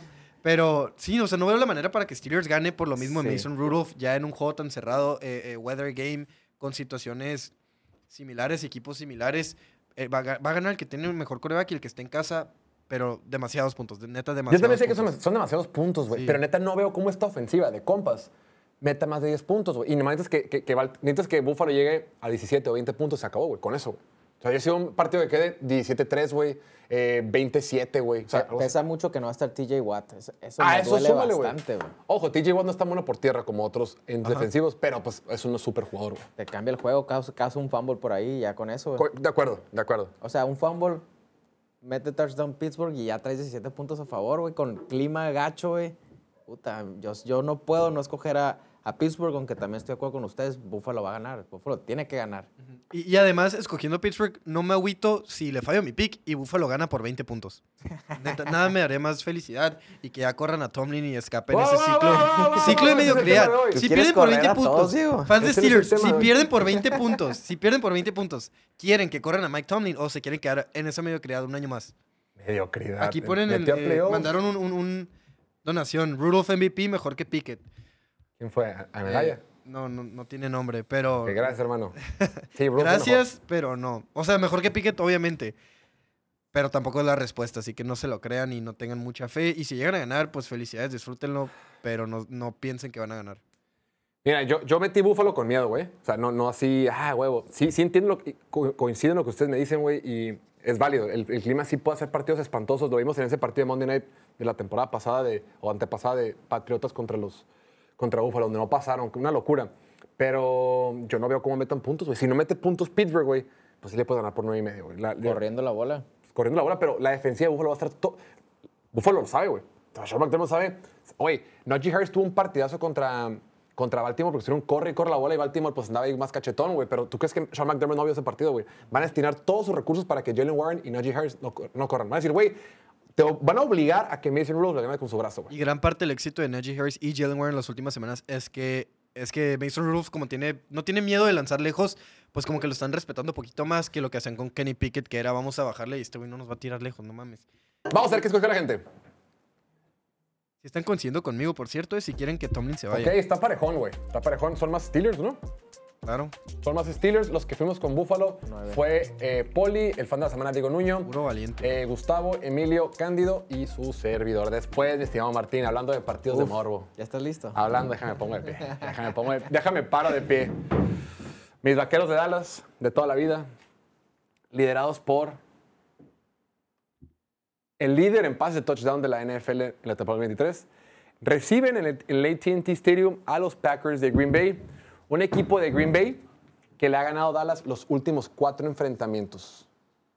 Y le ha ganado nueve de las últimas diez veces que se han visto las caras. De un lado, tienes un roster de Dallas, de, de- los Cowboys, que en casa juega muy bien. Eh, es el equipo que más puntos anota en toda la NFL en casa. Cuando juegan en casa ganan por paliza. Cuando juegan por casa es una, una locura lo que pueden hacer, ¿no? O al menos estadísticamente. Tiene un récord de 16 ganados y 0 perdidos en los últimos 16 partidos que han jugado en ese estadio. La última vez que perdieron, Cooper Rush jugó la mitad del partido contra los Tampa Bay Buccaneers, una gran parte. Enfrente, tiene un roster joven, güey. El roster más joven de la NFL y uno de los rosters más jóvenes, el, el roster más joven que ha jugado un partido de playoff desde el 2007, güey.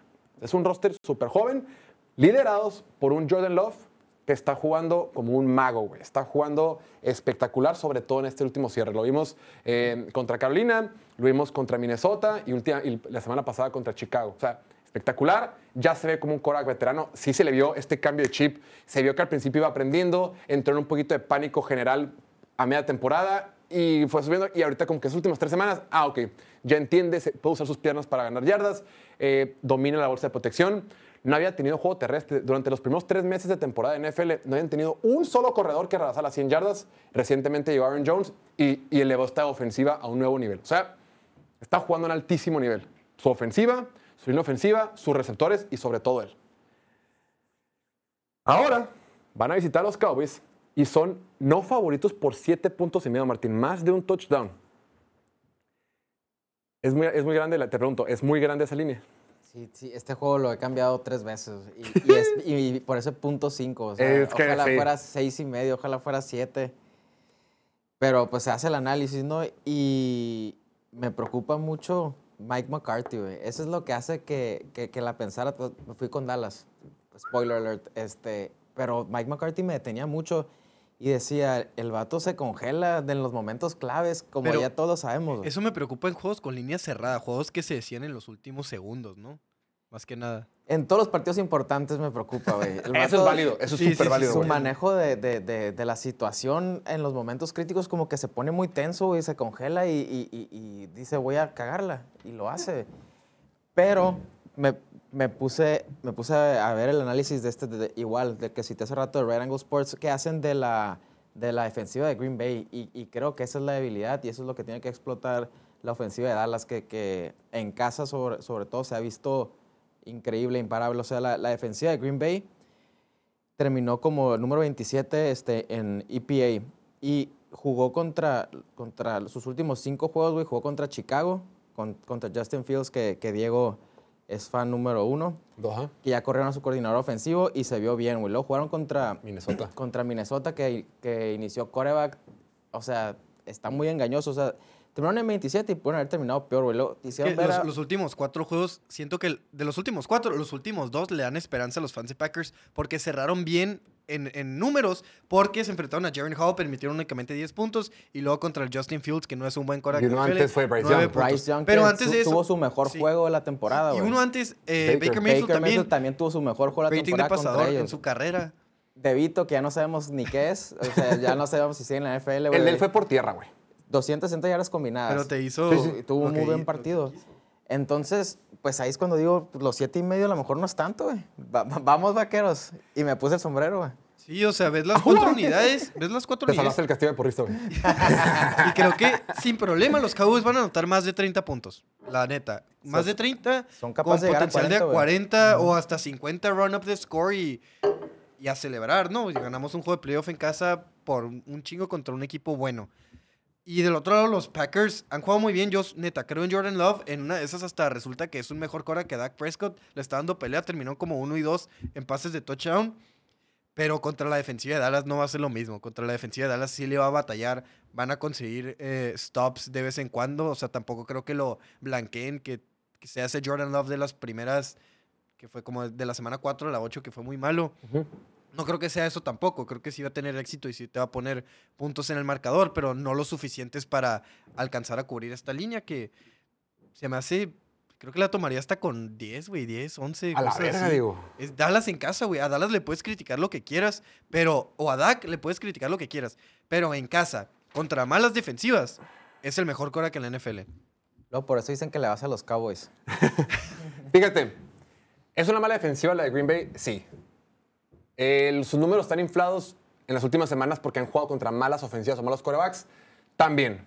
Pero, esquemáticamente, este tipo de defensivas no son lo mejor para Dak Prescott. Dak Prescott esta temporada ha tenido mucho éxito contra, contra dos tipos de defensivas, cover 1 y cover 3. Cover 1 es un safety profundo, cover 3 es tres jugadores en lo profundo. Con tres tipos de defensivas, Dak Prescott ha encontrado a CeeDee Lamb, ha hecho leña. Contra las defensivas que más ha batallado son contra estas defensivas modernas, estas defensivas de Vic Fangio, que es de este árbol de cocheo que el que viene Joe Barry, el coordinador defensivo, que es, te voy a tapar lo profundo del campo, voy a jugar con dos safeties profundos, cover 2, cover 4, con cuatro safeties atrás, cover 6, cover 6 es una, una combinación de cover 4 y cover 2, es, de un lado tengo dos safeties como un cover 4 y de un lado tengo otro, un safety como cover 2, o sea, es, es, es, vamos, a, vamos a evitar las, los jugadas, las explosivas jugadas profundas. Entonces, Dak Prescott contra cover 3 y cover 1, de los mejores corners de la NFL. Batalla un montón contra cover 3, contra cover 2, cover 4 y cover 6. Esta defensiva de Joe Barry juega mucho eso, güey. O sea, se van a enfrentar justo contra un tipo de defensiva que no se le facilita a Dak Prescott, al menos no esta temporada. Y el último partido que tuvo Dak Prescott contra una defensiva de Big Fangio, pues fue hace dos semanas contra Big Fangio y los Delfines de Miami. Y los clavaron. Sí ganó Miami, sin embargo creo que Dak Prescott tuvo un buen partido. Sobre todo la primera serie ofensiva y la última lo hizo bien, en- a ratos no lo hizo tan espectacular, pero creo que tuvo momentos positivos. Y antes de eso, la última vez que se había enfrentado contra Big Fangio fue en el 2021 contra los Broncos de Denver. Un equipo de Broncos que esa, esa temporada terminaron corriendo a Big Fangio porque eran malos. Broncos fue malo ese año, pero a Dallas, en Dallas, la defensiva de Broncos ganó, güey. O sea, Bronco- Broncos ganó de forma contundente. O sea, entonces, sí es una defensiva que esquemáticamente, al menos en teoría, se le complica a Dak Prescott. Pero eso, de que tengan los monos o que estos monos estén ejecutando esta defensiva al mejor nivel, yo tengo mis dudas, güey. Y creo que por eso, aunque esquemáticamente no le convenga a Pres- Dak Prescott, por la forma en que lo implementan y por los monos con- como están jugando, eh, me gusta para que Dak Prescott tenga un buen día, güey. Y por eso voy con los Cowboys menos siete y medio. Y otro Con lado, temor. Con temor, con Sí, temor o sea, en o todos sea- los juegos, ¿no? No, Sí. bueno, sí, sí, la En, el caso de que la defensiva de, de Packers no sea tan mala como pensamos y, y tengan un, armen un buen partido, no se compara con la de Dallas. La de Dallas este- esta temporada terminó como número 5 en puntos por juego, número 5 en yardas por juego. Tienen al líder de intercepciones, tienen a Micah Parsons, que es una bestia. Tienen del otro lado también a Stephon Gilmore. ¿Va a jugar Stephon Gilmore? Sí. Sí. Sí, que, que también es una bestia, ya no es lo que era, pero sigue siendo un muy buen corner. Eh, El no, tema no- es que no les pueden correr, güey. Y, y Aaron Jones ha estado corriendo muy bien últimamente, güey. Sí, les corres, pero cuando Dallas está moviendo la bola en ofensiva con tanta facilidad, te vas abajo, el juego terrestre ya no funciona, güey. Eso es cierto. Eso también por ahí, por ahí puede ser. Vamos todos con Dallas. Vamos no, porque dicen Dallas, que. ay, de la raza dice, güey, cámbiese mejor a piloto Cowboys porque ustedes hablan de los Cowboys. Vamos a ver No, qué dijo el no, resto de la gente. no, no, no, Puras no. estrellitas. Hijos de la chingada. Puros Cowboys, excepto Poli, Julián, Chuy y Gustavo. Que no es mala apuesta irle a Green Bay con los puntos, güey. Ese siete y medio está coqueto, ¿no? Después, Martín. quiero el- hablar de este, güey. El partido del morro. Uf. El partido que habíamos estado evitando. El partido del que no queríamos hablar. El partido de las venganzas. El partido que tiene un montón de historias. El partido entre los Leones de Detroit y los Rams de Los Ángeles. Eh, los protagonistas de la temporada 2021. Después del intercambio que hicieron los Rams y los Lions por sus quarterbacks y algunas selecciones de draft. Desde ese entonces, los Rams fueron campeones del Super Bowl y los Leones de Detroit, pues, empezaron una etapa de reconstrucción que por fin estamos viendo florecer. Por fin ya, ok, ya. Esa reconstrucción que se prometió en el 21, por fin lo logramos. Ya, ya estamos, ya estamos contendientes, playoff en casa. Sin embargo, los Rams en aquel entonces, primer año, tuvieron a Matthew Stafford, ganaron el Super Bowl. Creo que es evidente quién le fue mejor después de ese, inter- ese intercambio. Habiendo dicho eso, pues la primera vez que Matthew Stafford regresa a jugar en Detroit, ¿no? El, equipo donde nació, donde creció, donde se desarrolló, donde estuvo 12 años como el quarterback titular. Matthew Stafford con los de Detroit fue la primera selección global hace 15, 14 años, pero nunca le pudo entregar un título divisional a este equipo de Detroit. Claro, compartir división con Aaron Rodgers es complicado siempre y, lo sé. Sin embargo, Jared Goff, con todo y que él no tuvo ese éxito inmediato después del intercambio, Jared Goff sí le dio un título divisional a este equipo de Detroit que tanto lo necesitaba desde hace 30 años. Pero esos equipos sí se han visto las caras, pero fue en Los Ángeles. Se enfrentaron en la semana 6, perdón, semana 7 de la NFL en el SoFi Stadium. Ese partido lo ganó cómodamente el equipo de los Rams 28 a 19. En su año de Super Bowl. En el año de Super Bowl, Matthew, Matthew Stafford lanzó para 300 yardas y 3 touchdowns. Jared Goff tiró 3 intercepciones. Los Rams se ponían con marca de 6 y 1 y los Lions con marca de 0 y 7. Mucho ha cambiado desde entonces. Revanchas, odios, morbos, todo, todo, todo entre esos dos corebacks. Recordemos que Matthew Stafford, que Jared Goff terminó medio peleadillo con Sean McVay. Inclusive por ahí hay chismes de que había temas ahí de, con las parejas, ahí como un poco de adulterio. X. Están peleados, no se quieren. La ciudad ya el comunicado de que no puedes ir al estadio con tu jersey de Matthew Stafford con los Lions. Hay odio, hay venganza, hay ansiedad. Son los boletos más caros de estas fin de semana de playoffs. Martín, con unos Rams que están enrachados, con unos Rams que han ganado seis de los últimos siete partidos, ¿cómo son no favoritos contra un equipo de Detroit? A- Antes de empezar, tenemos dos donaciones que tenemos que darles atención. Aquí el buen San- Santillán Pazuengo dice, Gran Dallas, gana Dallas, Jorge, pero este es el año. Ya contestamos esa pregunta de la semana y nos llegó mucho hate por decir que puede ser. Tiene que ser. y Rafael. Barragán dice, voy llegando tarde, solo diré que veré la repetición y coincidiré con el pastorcito. Haces bien. Eso. Y ahora que responde Martín. Bien. Son, son no favoritos porque van de. Son los visitantes. Detroit es el local. Y este partido también le he dado tantas vueltas. Este, También, güey. No, qui- no quiero, no quiero que pase, güey. Me, me encantaba Rams con menos tres y medio, que así abre la línea. Ahorita ya está en menos tres. Nos quitaron el ganchito. Este, pero a ver, también vi un análisis que, que me hizo que me, esté, que, que- me inclina hacia los Rams, que es similar a lo que mencionabas ahorita con Dak Prescott contra la defensiva de Green Bay. Aquí, este, el ejemplo era que, la que a Jared Goff esquemáticamente se le complica la defensiva de los Rams, que es una defensiva que, que juega el 70% de sus jugadas en defensiva este, con do- dos safeties atrás, too high o too deep, así le dicen. Este, hicieron un análisis y todos los quarterbacks de la liga que al menos tuvieron 50 aten- este, intentos de pase contra esa formación y salieron que hubo 16, ¿no? Y, y en, y en todas esas categorías, Jared Goff era el 14-16, 15-16, el 16-16, o sea, batalla mucho contra esa, contra esa El tipo de defensiva. En específico. Y entonces aquí la clave es el juego terrestre. Rams tiene que poder parar al dúo de corredores de, de Detroit. Si logran hacer eso, yo pienso que la, la ofensiva de Rams va a hacer puntos y Detroit no los va a poder alcanzar. No, Detroit va a tener que abandonar el juego terrestre, se van atrás. Y si alguien conoce a Jared Goff, sus tendencias, sus preferencias, Tu lo padre, que se ¿no? le complica, Tu padre. es Sean McVay. Entonces, Y Raheem Morris también, que estuvo con él, güey. El coordinador defensivo de los Rams. pues estuvieron juntos, ajá. Claro. Entonces, esos, esos motivos hacen que, que pues, que inclinar con los Rams.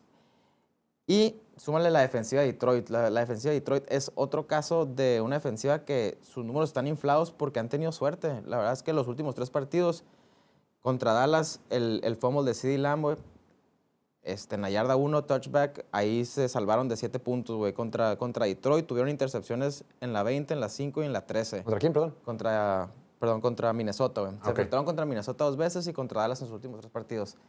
Entonces, la defensiva de Detroit, pues no es tan buena, nomás que terminaron promediando eh, 21 puntos en contra en sus últimos partidos, pero por, por estas situaciones. Entonces, veo superior a um, Matthew Stafford con sus armas. No veo cómo Detroit los pueda parar. Veo un escenario donde Detroit se va atrás y ya no van a tener que abandonar la carrera, que eso es su fortaleza, sus dos corredores. Y me gustan los Rams con los puntos, aunque solo sean tres. Súmale que no va a estar. O sea, Las Vegas espera que va a haber fuegos artificiales. Las Vegas tiene el total de puntos más altos para este partido. Esperan 51 puntos y medio. Es el más alto de ese fin de semana. Esperan que haya fuegos artificiales, esperan que haya un tiroteo. Eh, la bronca es que la defensiva por ahí de los, de, los, de los Leones de Detroit es la tercera más mala de la NFL.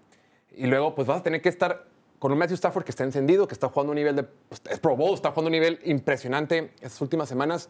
Y un Jared Goff que va a tener que alcanzarlo sin, una- sin tu, bueno, sin tu segunda arma más importante que es Sam Laporte. O sea, estás, estás, jugando, estás jugando manco, güey. Estás jugando manco y estás obligado a alcanzarlo con los puntos porque tu defensiva ha demostrado que no puede tener, eh, que no puede, que no puede tener el, el- el- el ataque aéreo de los, de los otros equipos. Por ese motivo, híjole, con el dolor de mi corazón, güey. Ya sí, pero así, con Knocker. Y ni lo voy a ver, ese partido no lo voy a ver, me vale madre. Yo, vamos a hablar de ese partido el lunes, pero no lo- yo nomás voy a estar escuchando a Diego y a Emilio. Así, Sí, lo vamos a platicar. yo no lo voy a ver, güey. No puedo. Y con todo el dolor del mundo, neta. O sea, los Rams son el, el- el equipo más hot del momento. Ganaron siete de sus últimos ocho. El único que perdieron fue contra los Ravens en tiempo extra, en Baltimore, en la lluvia. No te En- en pases de tipos lanza. especiales, güey. Sí, o sea, y del otro lado, los, los Lions no tuvieron un cierre tan bueno. Le batallaron en ambos partidos contra los vikingos. Eh, sí apalearon a, a Denver. Y sí se vieron muy bien contra Dallas en un partido que probablemente debieron haber ganado. Pero no sé si vamos a ver ese equipo. Neta, espero, espero, espero que veamos ese equipo, que encuentre la forma de ganar el partido. Y tengo la esperanza de que con esos tres puntos a favor eh, terminen En contra. en contra. Lions perdón. trae menos tres. Ajá, en esos puntos en contra. eh, ay, güey. Que no hagan. ah, bueno, ganar. Bueno, ganar los Rams. ¡Diego! Ok, ok, bueno. Pero sí, es que todo, todo indica Rams. Indica Rams a ganar, güey. Los Rams, este... eh, la defensiva de lo- de los Lions es súper vulnerable por aire, sobre todo. Sabemos lo que es un Stafford encendido contra incluso defensivas buenas, Claro. como la de Baltimore. Claro, güey, con lluvia. Y la de Detroit no es buena, la de Detroit sobre todo por aire, o sea, neta, va a ser over, oversazo hasta de 60, güey. Van a meter 30 puntos ambos equipos, va a ser una locura. Y en los últimos segundos, la neta, confío muchísimo más en Stafford que en Jared Goff, güey. De acuerdo. Y me duele, me duele, me duele. Espero, espero que esté mal, neta, no hay ni otro, otro partido que prefiera estar mal que este. Si algo puede ser a- salir a favor de los Lions es que los Rams tienen de, de patear a Brett Maher y ese güey les puede terminar costando el partido. Pero son el equipo superior. Oye, ¿se cayó el live, Noel?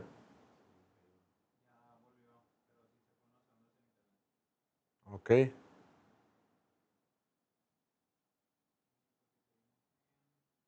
Ok, en Facebook está en vivo. ¿Ya estamos en YouTube otra vez?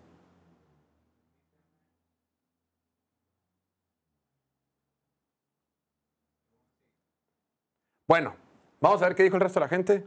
Es que mira, con el más 3 puede ganar Detroit por un puntito, ¿no? O sea, me- Correcto. o lo traigo bien volteado, ¿no, verdad? No, te tiene que ganar sí o sí, güey. Sí, sí, sí. Ok, la mayoría fueron con, los, con, con Detroit. Los que fuimos con Rams fue Poli, Piña, el fan de la semana Diego Nuño, Martín, Oliver Diego y un servidor. Y por último, Martín, en mi opinión, el partido más flojito. Porque en mi opinión son el doceavo y treceavo equipo de los playoffs este, este año. Los- las Águilas de Filadelfia, están desmoronándose, se me están desplomando, visitan en el Raymond James Stadium a los Bucaneros de Tampa Bay. Un partido de Tampa Bay es no favorito. Filadelfia con todo y que ha perdido un montón de partidos, con todo y que viene en picada, con todo y que su defensiva no taclea y no detiene a nadie, con todo y que su ofensiva ya no produce como el año pasado. A Filadelfia todavía lo ponen como favorito, güey, por tres puntos. Sí, me, se me hace que está mal esa línea, ¿no? y, y trae lesionados a sus, más, a sus armas más importantes, Jalen Hurts, sus dos receptores. Pero, a ver, es que también Tampa Bay... Tuve, tuve que ver a la fuerza el partido de Tampa Bay contra Carolina porque ahí se definía mi quiniela mi- mi- de mi otro torneo, güey. que- ¿Ganaste, no? Que quedé en segundo lugar por dos puntos, güey. O sea, dos partidos. dos partidos estoy tristísimo. Y ese fue uno de ellos, güey. Pero el punto es que tuve que ver el ¿Metiste partido. Carolina? Metí Te lo Carolina. mereces, güey. ¿Cómo que perdiste, Ey, güey? pudieron, pudieron- uy, estu- se quedaron- les quitaron dos touchdowns Sí, que sí. hubieran hecho diferencia. Pero el Hubieran punto hasta es, ganado, güey. sí, Sí. Eran cuatro y medio y pudo haber quedado 9-7. Pero el punto es que tuve que ver el juego y no había visto mucho de Tampa Bay. Y pues, a ver, Baker Mayfield tiró tres intercepciones que le soltaron. No podían mover la bola contra Carolina. Batallaron bien cabrón para sacar ese 9-0. Entonces tampoco me inspira mucho Tampa Bay, pero, pero lo de Filadelfia sí, sí es muy triste. Aunque como en todos estos partidos no me sorprendería que Filadelfia se inspiren, sus veteranos este, saquen la casta y, y- y jueguen bien el partido y lo, y lo ganen. pe- Pero me tengo que ir con los puntos en casa, con los tres puntos y me fui por Tampa Bay y su defensiva. Martín, atrás de ti estamos viendo que va a llover. Va a llover. Bueno, había un 96% de probabilidad de que iba a llover. Hemos visto lo, lo mal que puede. 40. 40% de probabilidad de que, que lloviera. Pero la otra vez, habíamos leído que 96, ¿no digo? Había salido un tweet que 96. Probabilidad de que llueva. Ajá. No vi Pues nada. lo vimos ayer, güey, que vimos el split. Pues según yo, o sea, según yo va a llover, o sea, según yo es un hecho que va a llover. Imagínate si O sea, llueve yo- yo con, estoy viendo el con juego de su lluvia. dedo, su- con su dedo lastimado Jalen Hurts. Ahora, Tam- o sea, o sea, Filadelfia se viene desmoronando, pero Tampa Bay no viene en su mejor versión, güey. O sea, Nueva Orleans, Nueva Orleans, que, que sabemos todo eso, le, le hizo, le hizo bastante daño eh, y le ganó a Carolina de pura cagada. O sea, como dices tú, dos touchdowns anulados en el partido donde Baker Mayfield estaba en duda para jugar y luego en el partido se, lastimó Toma, el tobillo y luego, o sea, está todo golpeado. Dice el tweet, el quarterback de los Eagles, Jalen Hurts, dice que no ha lanzado un balón de fútbol americano desde que sufrió su lesión en el dedo el domingo. Reconoce que regresar al juego fue una mala idea físicamente y que el dolor empeoró el lunes. Todo es un desafío cuando tienes un dedo fuera del lugar. Hurts aseguró que todo está progresando de la manera correcta. Eh, Están tocadísimos, güey. Si está lloviendo y con el dedo lastimado, pues, se le puede caer la bola. Vimos a, a Justin Herbert cómo batalló toda la temporada. Creo que ya no pudo recibir balones bajo centro después de que se fracturó. Digo, no que Filadelfia juegue mucho bajo centro, ¿no? Bueno, el touch push, Tush nomás. push, se le sacaba su tush push. Es correcto. Y luego también hemos visto cómo no ha podido toda la temporada Jalen Hurts contra la presión. Cuando le mandas carga, Jalen Hurts se pone, esa temporada se ha puesto súper nervioso, no ha podido. La semana pasada lo decíamos, Wink Martindale, el coordinador defensivo de los Giants, le mandó carga todo, todo el partido, lo trajo mareado, vino la intercepción y ya terminó manqueando por lo que sea. Todd Bowles, Todd Bowles es así como la definición de gente que le gusta blitzear, güey. Si buscas el diccionario de qué coches le gusta blitzear, ese güey sale abrazado de, de, de- de Martindale. O sea, va a venir presión, es una defensiva joven, es una defensiva rápida, la defensiva de, Tampa Bay. Y del otro lado, han jugado a ratos bien, todo depende de cómo se presente Baker Mayfield. O sea, parece, parece mentira y, y a veces es un poquito eh, simplista decir eh, que todo se define nada más por cómo juega el coreback o no. Pero este partido sí hemos visto los altos de este equipo de Tampa Bay. Oye, Mike Evans sigue produciendo, Chris Godwin sigue, sigue produciendo, Rashad White por aire, siguen produciendo, pero requieren que el número 6 esté, esté jugando bien. No, eh, necesitamos todos dudar. Baker Mayfield juega mejor cuando dudas de él. Cuando dices Sí. que es una basura, necesitamos un colectivo decir, Baker Mayfield apestas para que ahí juegue bien. En el momento en que empezamos a enaltecer un poquito a Baker Mayfield, el güey se cae. Invariablemente. Mandan aquí, de hecho, donación, ¿no? El, el en vivo se cayó como la temporada de Eagles. Toda la razón, güey. Un Fue equipo por de- eso, lo representamos. Un equipo de, de Eagles que a principio de temporada le ganó equipos contendientes, equipos de playoff, le ganó a Miami, le ganó a los Rams, le ganó a los Cowboys, le ganó a los Chiefs, le ganó a los Bills. Y, y todo lo contrario, las últimas semanas perdieron todos excepto el de... ese- excepto uno de los dos que tuvieron contra los Giants. La última semana los dominaron por completo, con los titulares, sin los titulares, con quien sea. Y sé que por lo mismo todo el tren, todo el voto popular va a estar con los Bucks. Todos creen en los Bucks, todos creen en Baker Mayfield como el caballo negro. No tanto, ¿eh? No, no, Semi no, creemos. eh, el- No dudo, no dudo que ahorita salgan. ¿Cuántos somos? ¿14? 10 se van a ir con Tampa. Pero bueno, el pueblo bueno, el- en las apuestas el 61% está con Filadelfia A cubrir el menos 3. y el 66% del dinero está también con Filadelfia. Pues no me siento tan mal ya, ¿eh? Porque yo sí le voy a dar el beneficio de la duda a Filadelfia. Chácale. Le, le voy a creer en el talento que tiene este equipo, el talento que va a salir adelante, incluso si no es el mismo cocheo de la temporada pasada. Los monos están ahí, aunque estén tocados. Tampa también está tocado, Baker está tocado. Y, y Baker sano de por sí, no confío mucho en él en un juego de playoff contra un equipo con la, con la cultura que tiene Filadelfia, ¿no? Con el, el, el, el- ah, ¿cómo se dice? La reputación que tiene Filadelfia, ¿no? El año pasado ser campeones de conferencia, de quedarse a una o dos jugadas de ganar el Super Bowl. Es básicamente el mismo equipo. Yo sé que están rotos, que están en puntos muy diferentes, pero el talento está ahí y creo que el talento va a salir adelante. De pura corrida, de puro touch push. Y el touch push es un factor en este juego. Juego así tan cerrado, va a ganar quien, te, que- quien convierte en tercera y cuarta oportunidad. Y, y en eso no falla Filadelfia. Coincido. Es- es- Eso es un buen punto. Ahora, eh, Y nomás si- son tres puntos. eh, o sea, Filadelfia tampoco- si gana, o el que gana aquí, a imagínate que Filadelfia gana y le toca ir a Dallas. Uf. Imagínate lo vergonzoso que va a ser si pierden por paliza otra vez contra los Cowboys. Entonces van a perder aquí para evitárselo. ¿O cómo? Sí, sí, sí. Eso, eso ibas. Pero si pierden aquí, corren al Sirianni. Tú Y si, pierdes, y, si todos, pierdes, y si pierdes por paliza contra Dallas, contra Dallas, el equipo más odiado de Filadelfia, también te corren, papito. Vamos a ver qué dijo la raza. Una cosa a la vez. Ok, la mayoría fue con Wow. Tampa Bay. 4, 5, 6, Excepto 7, 8, 9, Diego. 10, 11. Cándido, Emilio, Chuy y el fan de la semana, Diego Nuño. Momento de irnos, Martín. Muchas gracias como siempre, rifado. Ya, ustedes. Quedan pocos jueves, Martín. Quedan pocos jueves de diversión al máximo. Vamos a disfrutarlo. Diego, gracias como siempre. A toda la producción, Julián, Alan, Noel y Buen Piña. Mi nombre es Jorge Torres. No olviden suscribirse aquí al canal de YouTube y nos vemos mañana. El show de mañana va a ser a la 1 de la tarde, hora del Centro de México. 1 de la tarde, hora del Centro de México, en vivo, a través de Facebook, YouTube y Twitch. Cuídense mucho, que tengan excelente jueves. ¡Vámonos!